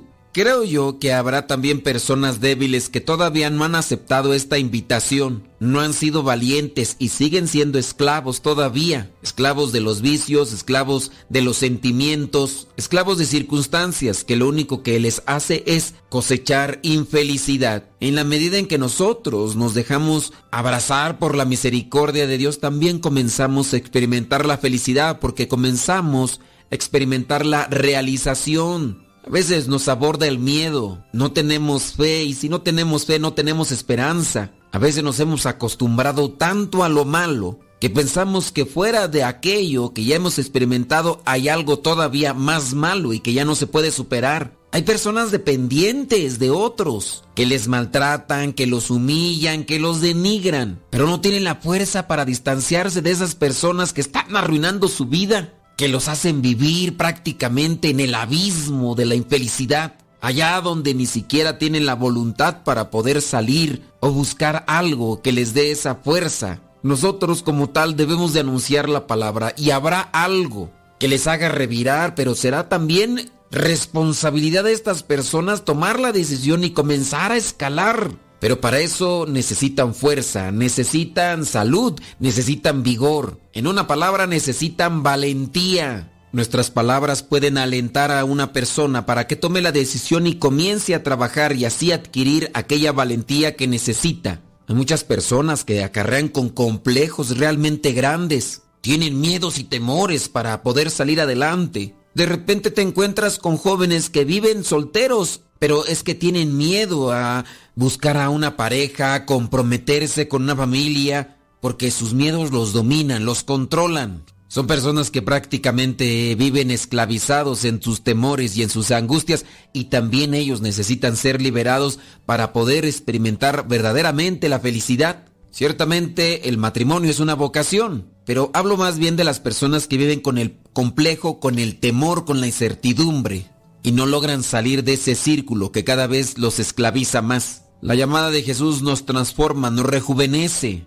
nos llena de luz, nos llena de paz, nos llena de felicidad. Ojalá podamos escuchar esa voz que nos anima a salir de nuestros temores y miedos que nos hacen esclavos. Y nosotros los que ya hemos descubierto este llamado, busquemos la fuerza de Dios para ser valientes y anunciar esa buena nueva que nos ha liberado a nosotros y también puede liberar a aquellas personas que estén buscando ayuda. En eso consiste, a mi manera de pensar, el reino de Dios. Si Jesucristo ha venido al mundo para anunciar la buena nueva es para liberarme.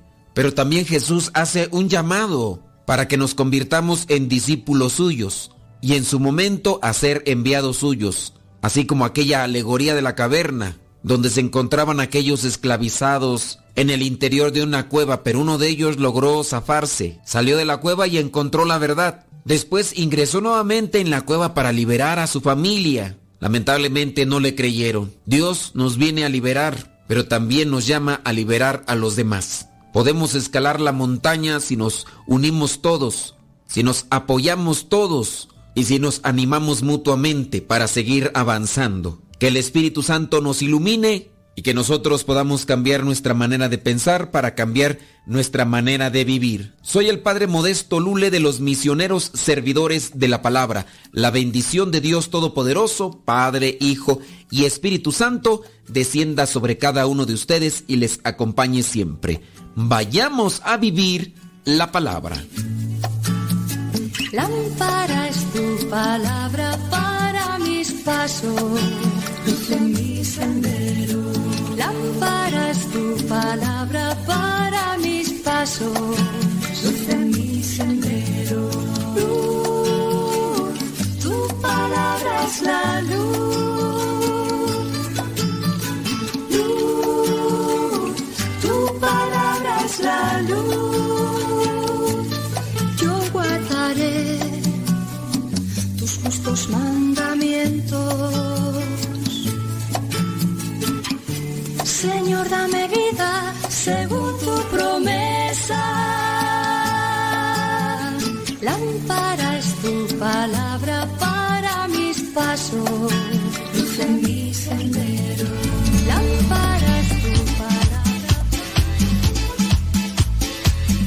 Hola Padre Modesto, mi nombre es Alma Sanabria y Dios me levantó de un cáncer.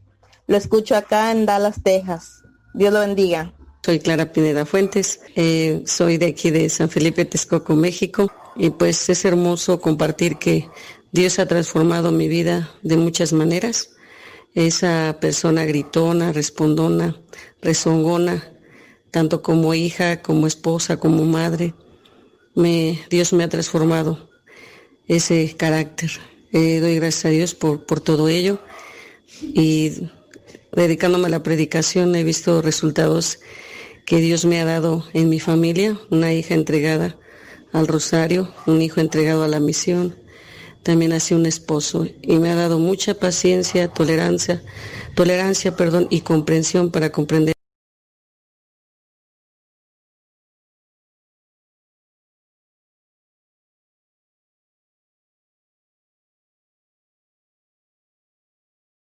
he visto resultados que Dios me ha dado en mi familia, una hija entregada al rosario, un hijo entregado a la misión, también así un esposo y me ha dado mucha paciencia, tolerancia, tolerancia, perdón, y comprensión para comprender a Estoy agradecida con Dios por tenerlo en mi vida, le doy gracias por todo lo que ha hecho por mí.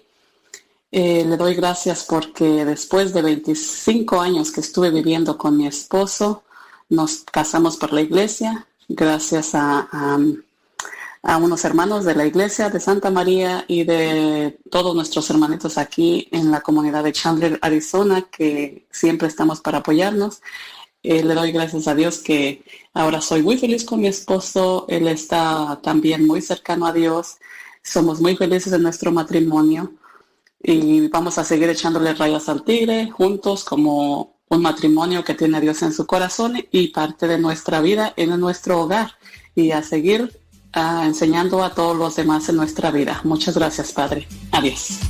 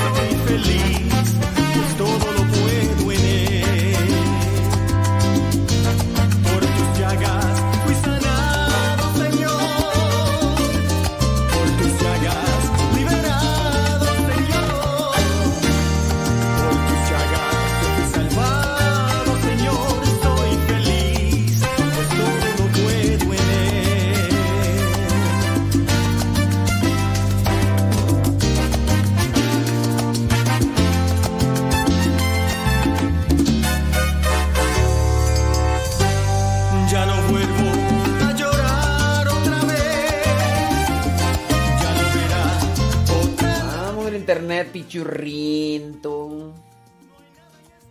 Pero solamente es con la línea que está transmitiendo en Facebook y en YouTube. Porque la línea que transmite a Radio Cepa está bien.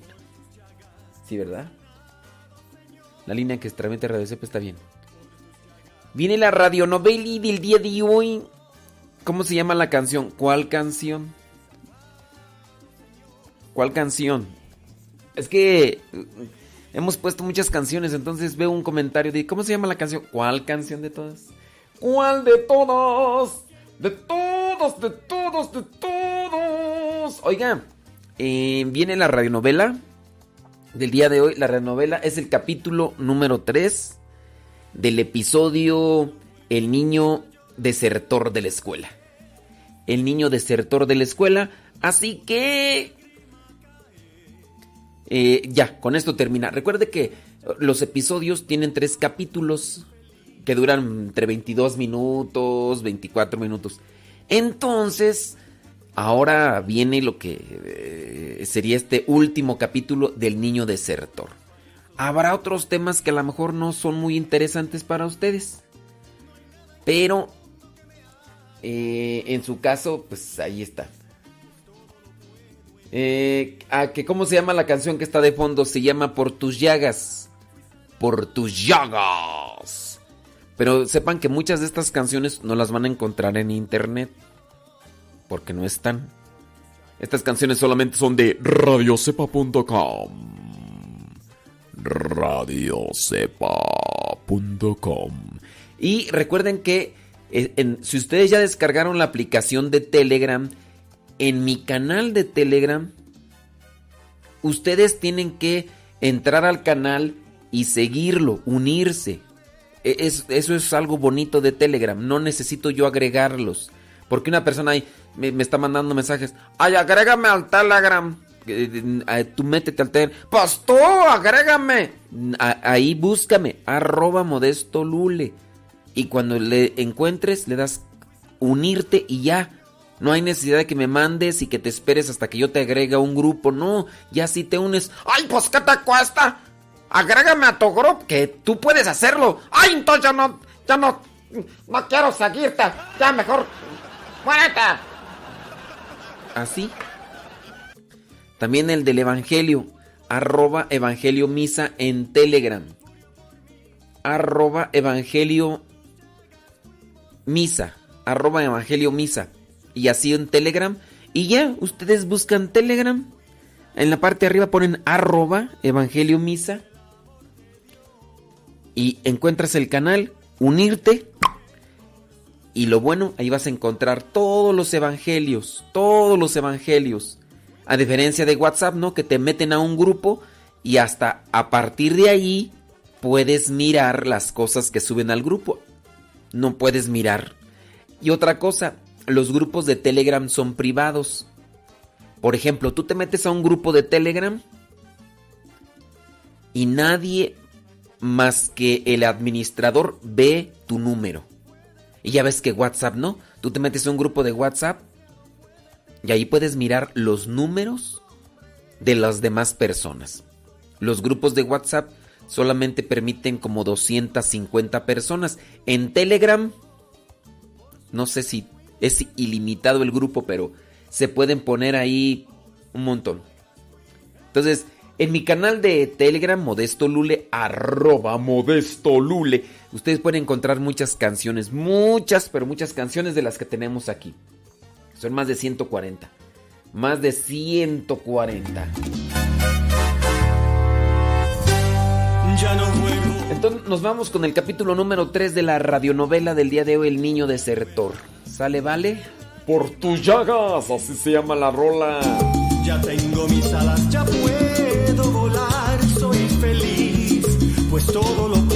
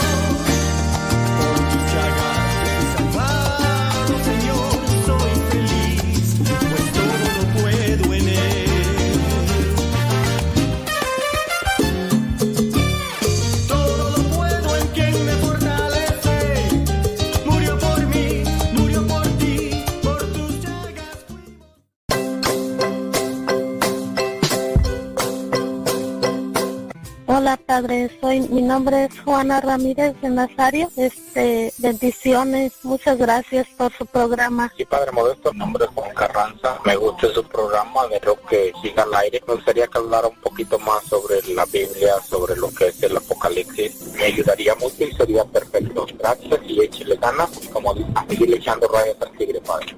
Padre, le habla María. Yo nomás le estoy hablando para decirle que yo siempre no me pierdo sus programas porque no más que yo no, no le puedo poner nada ahí por redes sociales ni nada de eso porque no sé nada, porque yo estoy muy, muy mal de mi vista y sus programas me han servido de mucho. Que Dios lo bendiga, Padre, y espero que esté mucho tiempo en el radio. Que nadie, que no nos lo vayan a esperemos en Dios. Que Dios lo bendiga. Adiós.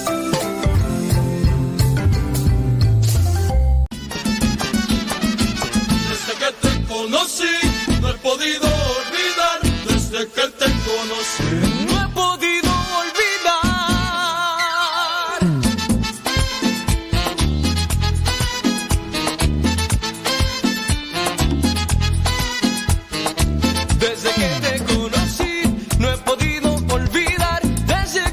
que los lunes necesitamos así algo de movidito, ¿no? So- so- Esta rola se llama Qué lindo eres, señor.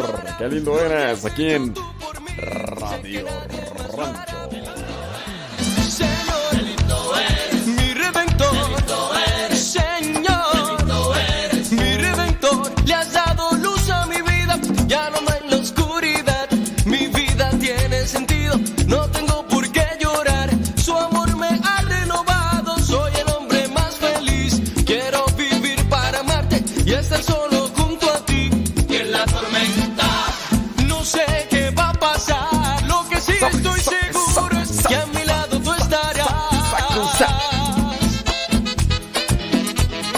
Solo, solo,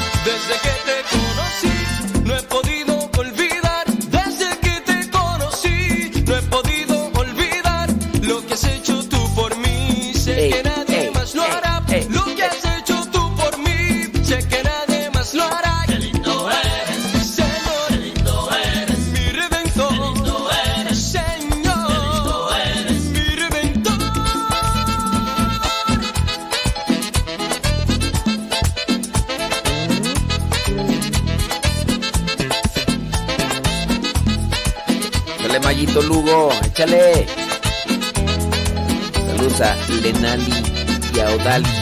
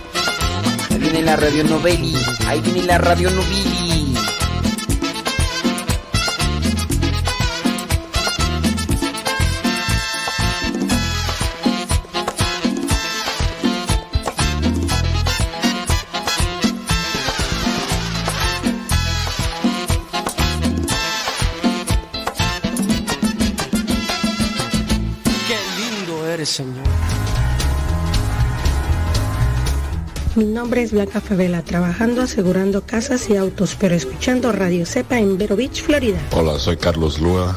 Escucho Radio Cepa desde Riverside, California. Soy agente de bienes y raíces. Saludos. Mi nombre es Yolanda Vidal, desde Sterling, Virginia, haciendo las labores del hogar. Con Radio Cepa jamás te aburrirás. Hola, ¿qué tal? ¿Cómo están? Aquí los saluda Marta Erika Román desde Rock Hill, Carolina del Sur. Y si feliz tú quieres estar, Radio Cepa tienes que escuchar. Deja que Dios te hable por medio de la música. Escucha Radio Cepa. Soy Marco García aquí de Moroleón, Guanajuato, escuchando la programación desde mi trabajo en las máquinas bordadoras. Hola, soy Eloína Maldonado desde Farmersville, Texas. Yo escucho Radio Cepa y para que sepan, es la mejor estación si de Dios quieren recibir una bendición. Escuchen Radio Cepa.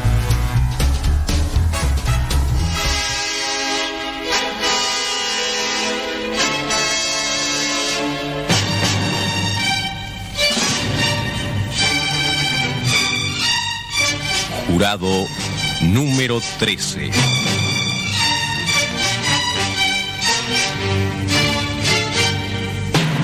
Porque en este tribunal del pueblo hay 12 jurados y uno más, usted.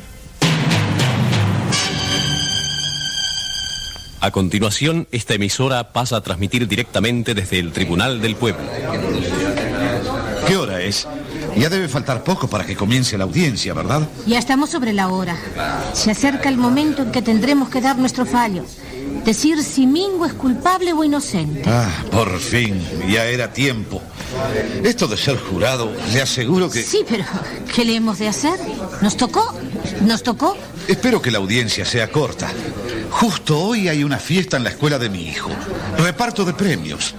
Al mío le dan una medalla de oro por sus notas en lenguaje. Le tocó un hijo mejor que Mingo entonces a usted. Ah, sí. Mi hijo no es de los que repiten, no. Eh, brillante. Hay que ver cómo se expresa, cómo redacta. Salió al padre. Modestia aparte. Eh, Bueno, pero volviendo a ese dichoso proceso, si no es indiscreción, ¿usted qué piensa votar en el caso de Mingo? ¿Inocente o culpable? Mire, la verdad, no sé. Después de la sesión del otro día... ¿Cómo? Al principio usted estaba absolutamente convencida de que el único culpable del fracaso de Mingo en la escuela era el propio Mingo, que era un niño burro, incapaz. Sí, al principio. Pero después del testimonio de los italianitos, no sé, no, no sé. Te confieso que la cosa me impresionó, me dejó pensando. Bah, pamplinas. Para mí el caso es clarísimo. Un niño que queda repetidor en primero, en segundo, en tercero. ¿Qué quiere decir? ¿Que no quiere estudiar? ¿Que es un aragán? Pensar que hay tantos niños que no pueden ir a la escuela porque el lugar no alcanza para todos y otros que tienen la suerte de conseguir lugar, la desaprovechan de ese modo lamentable. Dejan la escuela, abandonan. Nadie los echa. Se van. Se van porque quieren. Nadie tiene la culpa. Mire mi hijo, mi hijo no se va de la escuela. Pero no será como dijeron el otro día, que Mingo y su hijo no están en condiciones iguales y que por eso... Inventos. La escuela es igual para todos. La escuela es la democracia perfecta. Da a todos la misma enseñanza, las mismas oportunidades. El que estudia llega, el que no aprende se queda. Y todo lo demás son historias. Este diálogo que hemos sorprendido entre dos de los jurados da la pauta de cómo se están perfilando las posiciones en este apasionante proceso que hoy va a culminar en el Tribunal del Pueblo. El proceso a Mingo, un niño desertor. Proceso que inmediatamente va a entrar en su instancia final porque en este preciso instante está haciendo su entrada el juez. Jurado número 13. Hay un sitio invisible reservado para usted. Ocúpelo.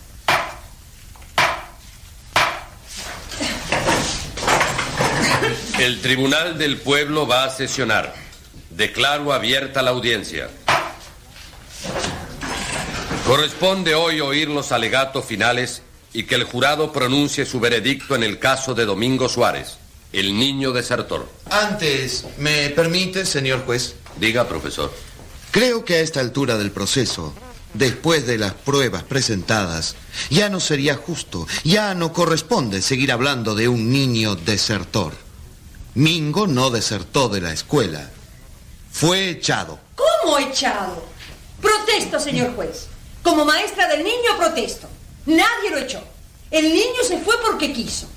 Yo lo único que hice fue disponer que volviera a repetir tercero. ¿Y en los hechos? ¿Eso no es echarlo? El niño se sintió rechazado, derrotado, humillado. Un grandote de 12 años en tercero. Es claro, no lo expulsaron, no le dijeron, vete de aquí. Pero es como si se lo hubieran dicho. Lo empujaron a abandonar. Pero ¿y cómo hacerlo pasar si no sabía, si no aprendía? Eso es lo que importa poner en claro. ¿Por qué no aprendía? ¿No les ha hecho pensar la historia de Juan? El relato que oímos en la audiencia pasada de los estudiantes de la escuela de Barbiana. Juan tenía 15 años, un metro setenta y cinco de altura, humillado y adulto. Los profesores lo habían decretado un incapaz. Querían que repitiese primero de secundaria por tercera vez. Como último recurso, Juan acudió a Barbiana. En Barbiana no había nadie incapacitado para estudiar, nadie que no tuviera condiciones, no se rechazaba a nadie, estaba prohibido eliminar. En Barbiana se estudiaba desde la mañana temprano hasta que anochecía, en verano y en invierno. La enseñanza era muy exigente. Pero había una gran diferencia. Quien no tenía las bases, quien era desganado o lento para aprender, se sentía el predilecto. Era tratado como ustedes tratan al mejor alumno. Parecía que toda la escuela fuera para él. Hasta que él no hubiese entendido, los demás no seguían adelante. Nos rompimos el alma por Juan. Por fin apoyado, por fin estimulado, empezó a interesarse. El incapaz se presentó como libre al examen de tercero y salió aprobado.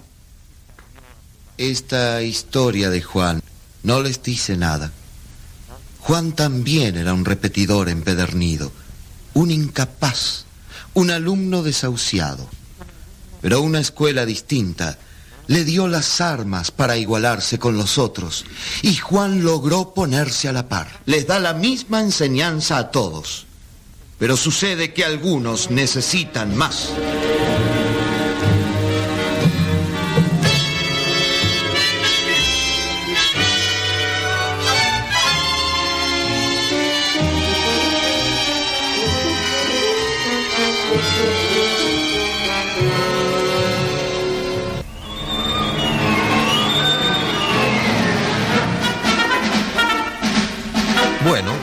Parece que ahora nos quieren mostrar fotografías. El educador ha puesto una serie de fotos y las ha clavado con chinches en un tablero. Son fotos de grupos de niños escolares. Señor juez, a través de esta serie de fotos, yo quisiera presentar al jurado la historia de una clase. La historia de un grupo escolar, desde que empieza primero hasta que termina sexto. ¿Qué vemos en estas fotos? Clases escolares. Grupos de niños, unos morenos, otros rubios, delantales blancos, miradas infantiles. Muy enternecedor, ¿verdad? Pero estas fotos cuentan una silenciosa tragedia. Vamos a ver cuántos de los que empiezan primero llegan a sexto y cuántos se quedan por el camino. Comienzos de otoño, primer día de clase. Entramos en esta aula de primer grado. 20, 24, 28, 32 niños. Al verlos, se diría que son todos iguales. Pero en realidad, estos siete ya son repetidores. A los siete años están marcados por un retraso que pagarán caro. Antes de empezar, ya faltan cuatro niños. La maestra no los conoce, pero estuvieron en la escuela. Sufrieron el rechazo el año pasado y no volvieron más. Ya se han perdido para la educación. Y no hablemos de los niños que ni siquiera han llegado nunca a la escuela. Esos tampoco están en la foto. Hay 20 millones de niños en América Latina privados de los beneficios de la escuela primaria. Por estos 32 que aparecen en la foto, hay 13 que han quedado afuera. Pero volvamos a nuestro grupo de 32 niños. Al terminar el año, la maestra promueve a 21, aplaza a 11 y se va de vacaciones. ¿Qué pasará con esos 11 que han quedado repetidores? Con Mingo, con Pedro, con Juan, con este, con este otro. ¿Volverá a la escuela a repetir o se irá a trabajar? Y si repite, ¿le hará bien o mal? ¿Se podrá reponer del golpe y ponerse a la par de los otros? ¿O quedará marcado definitivamente? Pasa un año. Vayamos a la foto siguiente. Segundo grado. Contemos. Otra vez 32 niños. Sí, siguen siendo 32. Magnífico, ¿verdad? No. No tan magnífico. Son 32. Pero no los mismos. En realidad, ya lo sabemos, de los del año pasado solo quedan estos, 21. 11 han quedado atrás. ¿Y quiénes completan el grupo entonces? Todos estos. Son repetidores que vuelven a cursar segundo. Este repite por tercera vez. Ya tiene casi nueve años. Ah, y también hay uno nuevo. Jorgito, el hijo del doctor Acuña. La mamá de Mingo lava ropa para los Acuña, ¿recuerdan? Jorgito ya sabía leer a los cinco años. Aprendió en su casa. Nunca necesitó ir a primero. Entra directamente en segundo. ¡Qué niño divino! Habla que es un libro abierto. ¿Y qué habrá sido de aquellos once que la maestra de primero había aplazado? Siete han vuelto a repetir primero, condenados al destierro y al envejecimiento entre compañeros cada vez más chicos que ellos. En cuanto a los otros cuatro, no han vuelto a la escuela, han muerto para la educación. Al año siguiente, en tercer año, de los 32 que vimos empezar en primero, ya solo quedan estos 13. 19 han quedado por el camino. Mingo es uno de ellos. En cuarto año, del grupo inicial quedan nueve. Ya son 23 los perdidos. A quinto apenas llegan seis. Por fin, a sexto, de los 32 que empezaron... A, ver, contemos. Uno, dos, tres, cuatro. Jorgito Acuña y tres más. 28 han quedado rezagados, perdidos para la enseñanza.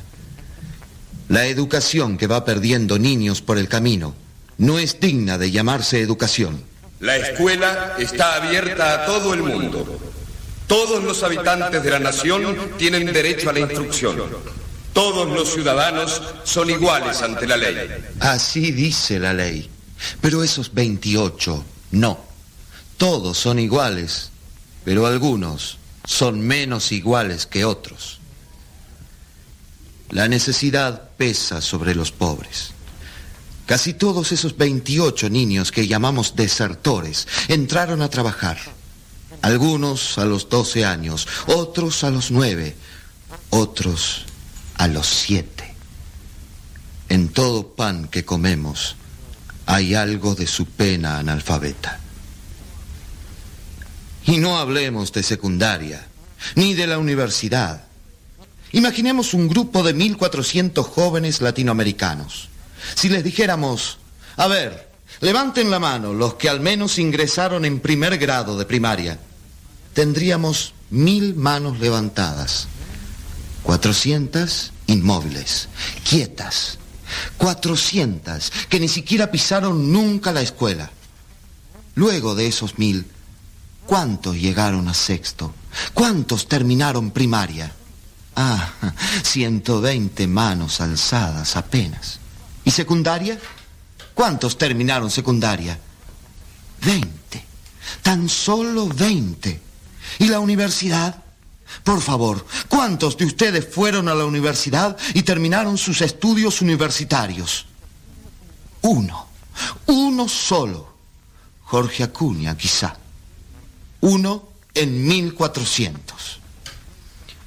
Pues bien, Mingo, Mingo es uno de esos que quedó por el camino, que empezó primaria y no terminó. Porque no era capaz de aprender. Esa es la explicación simplista con que queremos tranquilizar nuestra conciencia.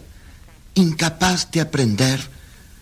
Mingo nació tan inteligente y tan capaz como Jorgito. ¿Y entonces? ¿Por qué se quedó atrás? El propio Mingo no puede explicarlo. No sabe por qué. Sus padres tampoco lo saben.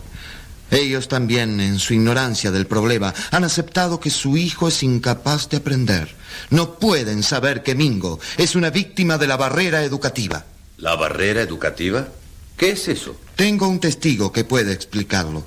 Preferiría que lo explicase él mismo. ¿Puedo llamarlo?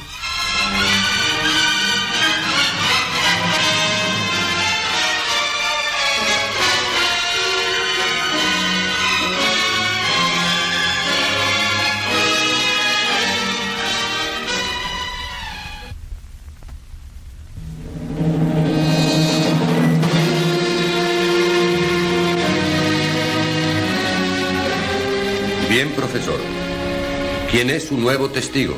Un colega alemán, un eminente especialista. En Alemania también les preocupaba este problema de los niños que fracasan en la escuela. Y este especialista, Klaus Schüttler, estudió el problema a fondo. Profesor Schüttler, ¿a qué conclusiones llegó usted? Quedó demostrado que los niños procedentes de medios intelectualmente más pobres no han madurado para la escuela porque han recibido muy pocos estimulantes de lenguaje o han estado siempre rodeados de personas que no saben expresarse y hablan mal. ¿Y esa desventaja es tan grave? Decisiva. Las facultades del lenguaje son el requisito indispensable para toda instrucción. Los niños que provienen de ambientes en que no han podido desarrollar su lenguaje ya comienzan la escuela con una desventaja, con un déficit casi siempre imposible de superar. Dicho de otro modo, el hijo del obrero no tiene por qué estar peor dotado que el hijo del ministro, pero el ambiente en que se forma se constituye en una barrera educativa y crea una desigualdad entre los dos. No una desigualdad de inteligencia. No, no, no de inteligencia, pero sí de posibilidades para desarrollarla. Por eso las oportunidades de uno y otro al entrar a la escuela ya no son iguales. Muchas gracias, profesor Schüttler. Decimos... La escuela es democrática. Da oportunidades iguales para todos. Y el que no aprovecha la oportunidad es porque no quiere. Lo decimos, pero no es cierto. La escuela no da oportunidades iguales para todos, porque no todos están en iguales condiciones de aprender. Los niños que vienen de hogares de nivel cultural alto aprenden y asimilan sin esfuerzo, mientras los mingos se van quedando atrás. Yo quisiera preguntarle a la maestra de Mingo, ¿cuántos días de clase da la escuela por año? ¿Cuántos días por año? La verdad, nunca me puse a sacar la cuenta. Yo se lo puedo decir.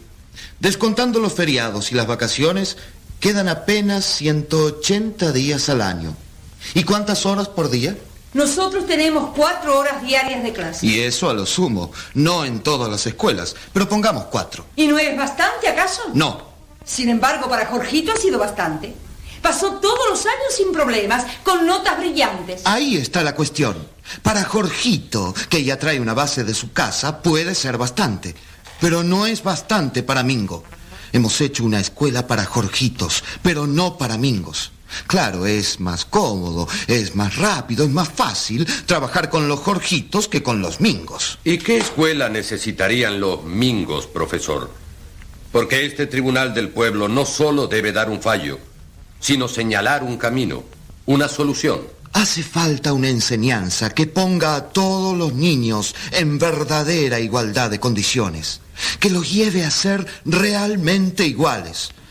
Los que llegan a la escuela con menos base, los que llegan con la desventaja de la barrera educativa, necesitan más días de clase por año, más horas de clase por día.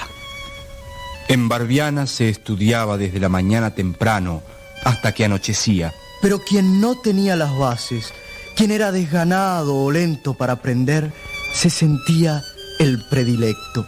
Era tratado como el mejor alumno, como si toda la escuela fuera para él solamente. Hasta que él no había entendido, los demás no seguían adelante. Esa es la solución. Esa es la escuela que se necesita. Pero no hay tiempo para eso. Si una va a esperar a que todos, hasta el último, hayan entendido, llega fin de año sin haber cumplido el programa. Justamente por eso, señora maestra, reclamamos escuelas con más días y más horas de clase, para que haya tiempo. Una escuela que siga siempre a Mingo, que no esté dispuesta a perderlo a ningún precio, que busque en su mirada confundida la inteligencia que Dios, sin duda, puso en él. ¿Qué se hace en cualquier familia con el hermanito que es más débil, más enfermo? Se lo cuida más, se lo atiende más, ¿no es cierto? Se lucha para sacarlo adelante. Pues bien, así debe ser la escuela. Una escuela que busque y busque con el pensamiento fijo en Mingo una nueva manera de enseñar a la medida de Mingo. Bien. El honorable jurado ha oído los alegatos. Se servirá ahora pasar a deliberar y dictaminar. Si me permite, señor juez, no es necesario que deliberemos. Ya nos hemos consultado. Todos estamos de acuerdo en que Mingo no tiene la culpa de haber fracasado en la escuela. Mingo es inocente. Sería él más bien el que tendría derecho a acusarnos a todos a reclamarnos la educación que le negamos.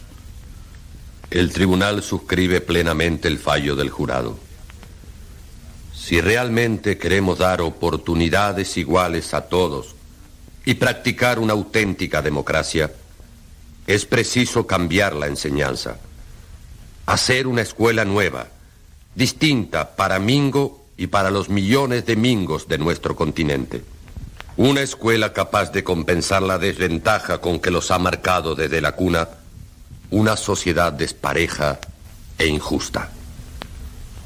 Porque para decirlo con palabras de nuestros jóvenes testigos, una escuela que va perdiendo niños por el camino no es digna de llamarse escuela. Es como un hospital que cura a los sanos y rechaza a los enfermos.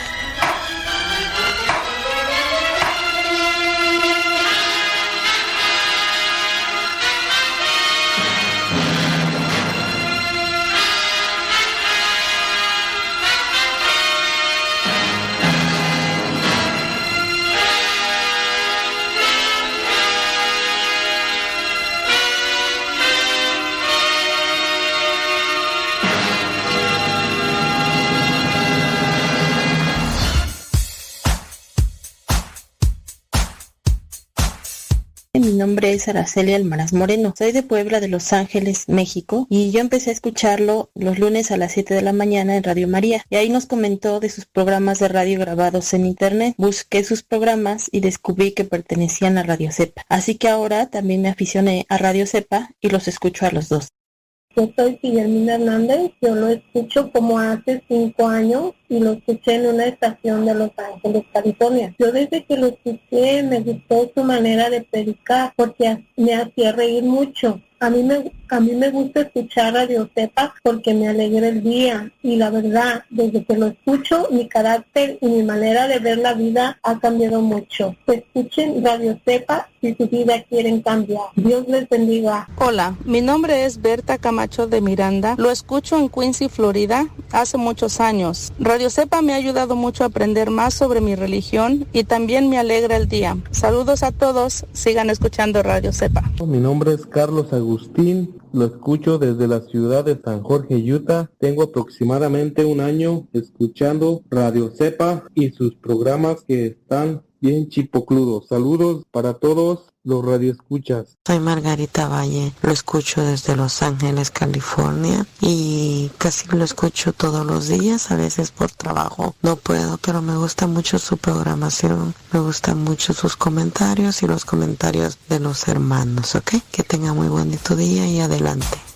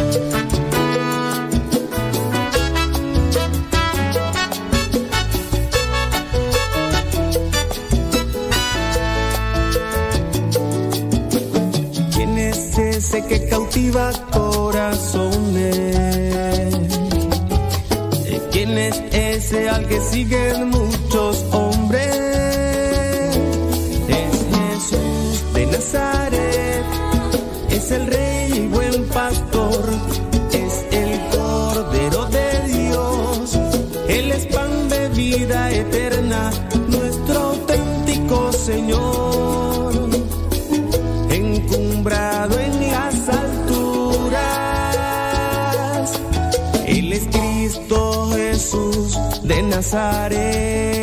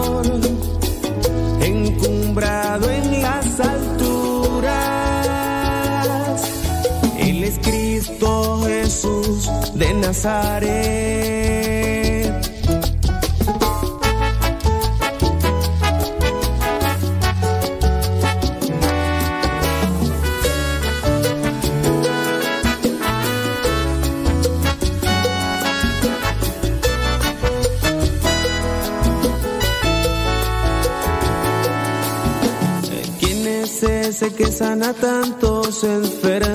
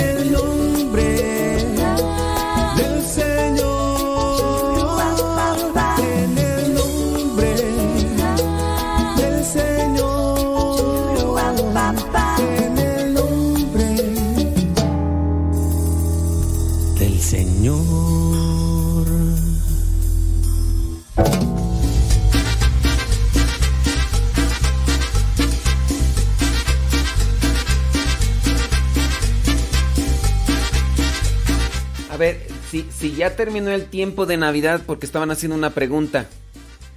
Dice, si ya terminó el tiempo de Navidad, ¿hasta cuándo se deben dejar de cantar los cantos de Navidad?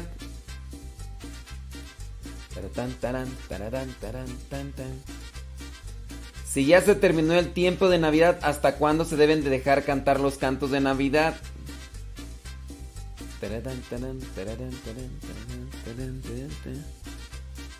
A ver. Si ya no es noche y solamente durante la noche se dice buenas noches, ¿hasta cuándo se debe de decir buenas noches. ¿Hasta cuándo? ¿Hasta cuándo? No sé si, si, se pesca el asunto. Bueno, bueno, bueno. Oiga, pues ya vamos a hacer el corte ahí en... Eh, vamos a hacer el corte ahí en Facebook y en YouTube. A los que están en Facebook y en YouTube, pues ya. Sábele. A los que están en Facebook y en YouTube, sepan pues que ya tienen que pasarle a Radio Cepa. Si ya descargaste la aplicación de Radio Cepa, qué bueno. Si no la has descargado, ahí tú te puedes meter ahí a la internet radiocepa.com y ya, ya se puede escuchar Radio Cepa. Y ahí tú tienes que darle clic y listo, acá listo. Uh saludos. Saludos a Odalis. Saludos Odalis. Odalis. Ándale. Saludos a tu papá. Tu mamá también. Entonces, a los que están escuchando en, en YouTube y en Facebook, pásense a Radio Cepa. Pásense a Radio Cepa, por favor. Sí, que no le busquen. Que no le busquen si ya saben cómo me pongo. Si ya se terminó Navidad, ¿hasta cuándo se deben de cantar? No, no, no le busquen. Vámonos con el chiste del día. El chiste del día es... ¡Mamá! ¿Qué hija? ¿Qué hice yo? El chiste es, dice que una señora le está reclamando a su hija. Hija, Ayer te emborrachaste. Ayer te emborrachaste, hija. Ay, mamá. Ni es cierto. Yo no estaba tan borracha. Hija. Ya no te emborraches. Que no, ayer yo no estaba tan borracha. Hija. Llorabas por tu novio. Pero delante de tu esposo.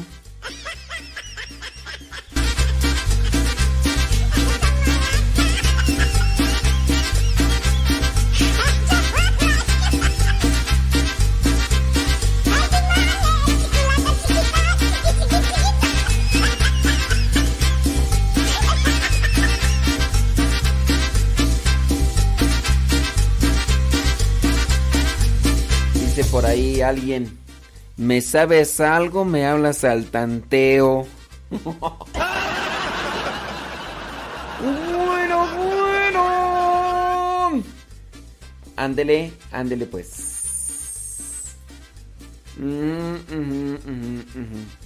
bueno, pásense a Radio Cepa. música ahí, música chida. Y ya saben, ándele pues.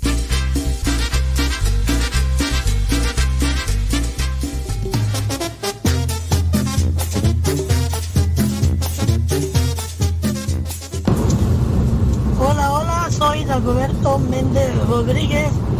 Lo escucho desde Fullerton, California. Y a Radio Sepa la conocí porque es en el programa de El que madruga. Usted decía, búscanos en las redes sociales como Modesto Lule. Y así es como encontré a Radio Sepa. Mi nombre es Agustín Vázquez y lo estoy escuchando desde Lowland, Colorado. Lo felicito por su programa y yo llevo escuchando Radio Cepa desde hace aproximadamente seis años. Ha sido de gran bendición a mi vida. Gracias Padre por todo lo que hace. Bendiciones. Soy Lucy, saludándolo desde Oregon. Yo lo empecé a escuchar hace dos años. Me gusta cómo se nos regaña, nos enseña nos sacude y nos da alegría día a día. Saluditos Padre y que tenga un bendecido día. Lo quiero mucho. Gracias. Hola padre, ¿cómo está? Mi nombre es Verónica Loera, lo escucho desde acá, desde San Diego, California, y yo tengo escuchándolo ya varios años después de que lo eh, vi en un congreso, usted dio la dirección de Radio Cepa, entonces yo comencé a escucharlo desde ya bastante tiempo, padre, no recuerdo si son siete o ocho años, pero yo ya tengo bastante, ya me siento familia de Radio Cepa. Bye bye.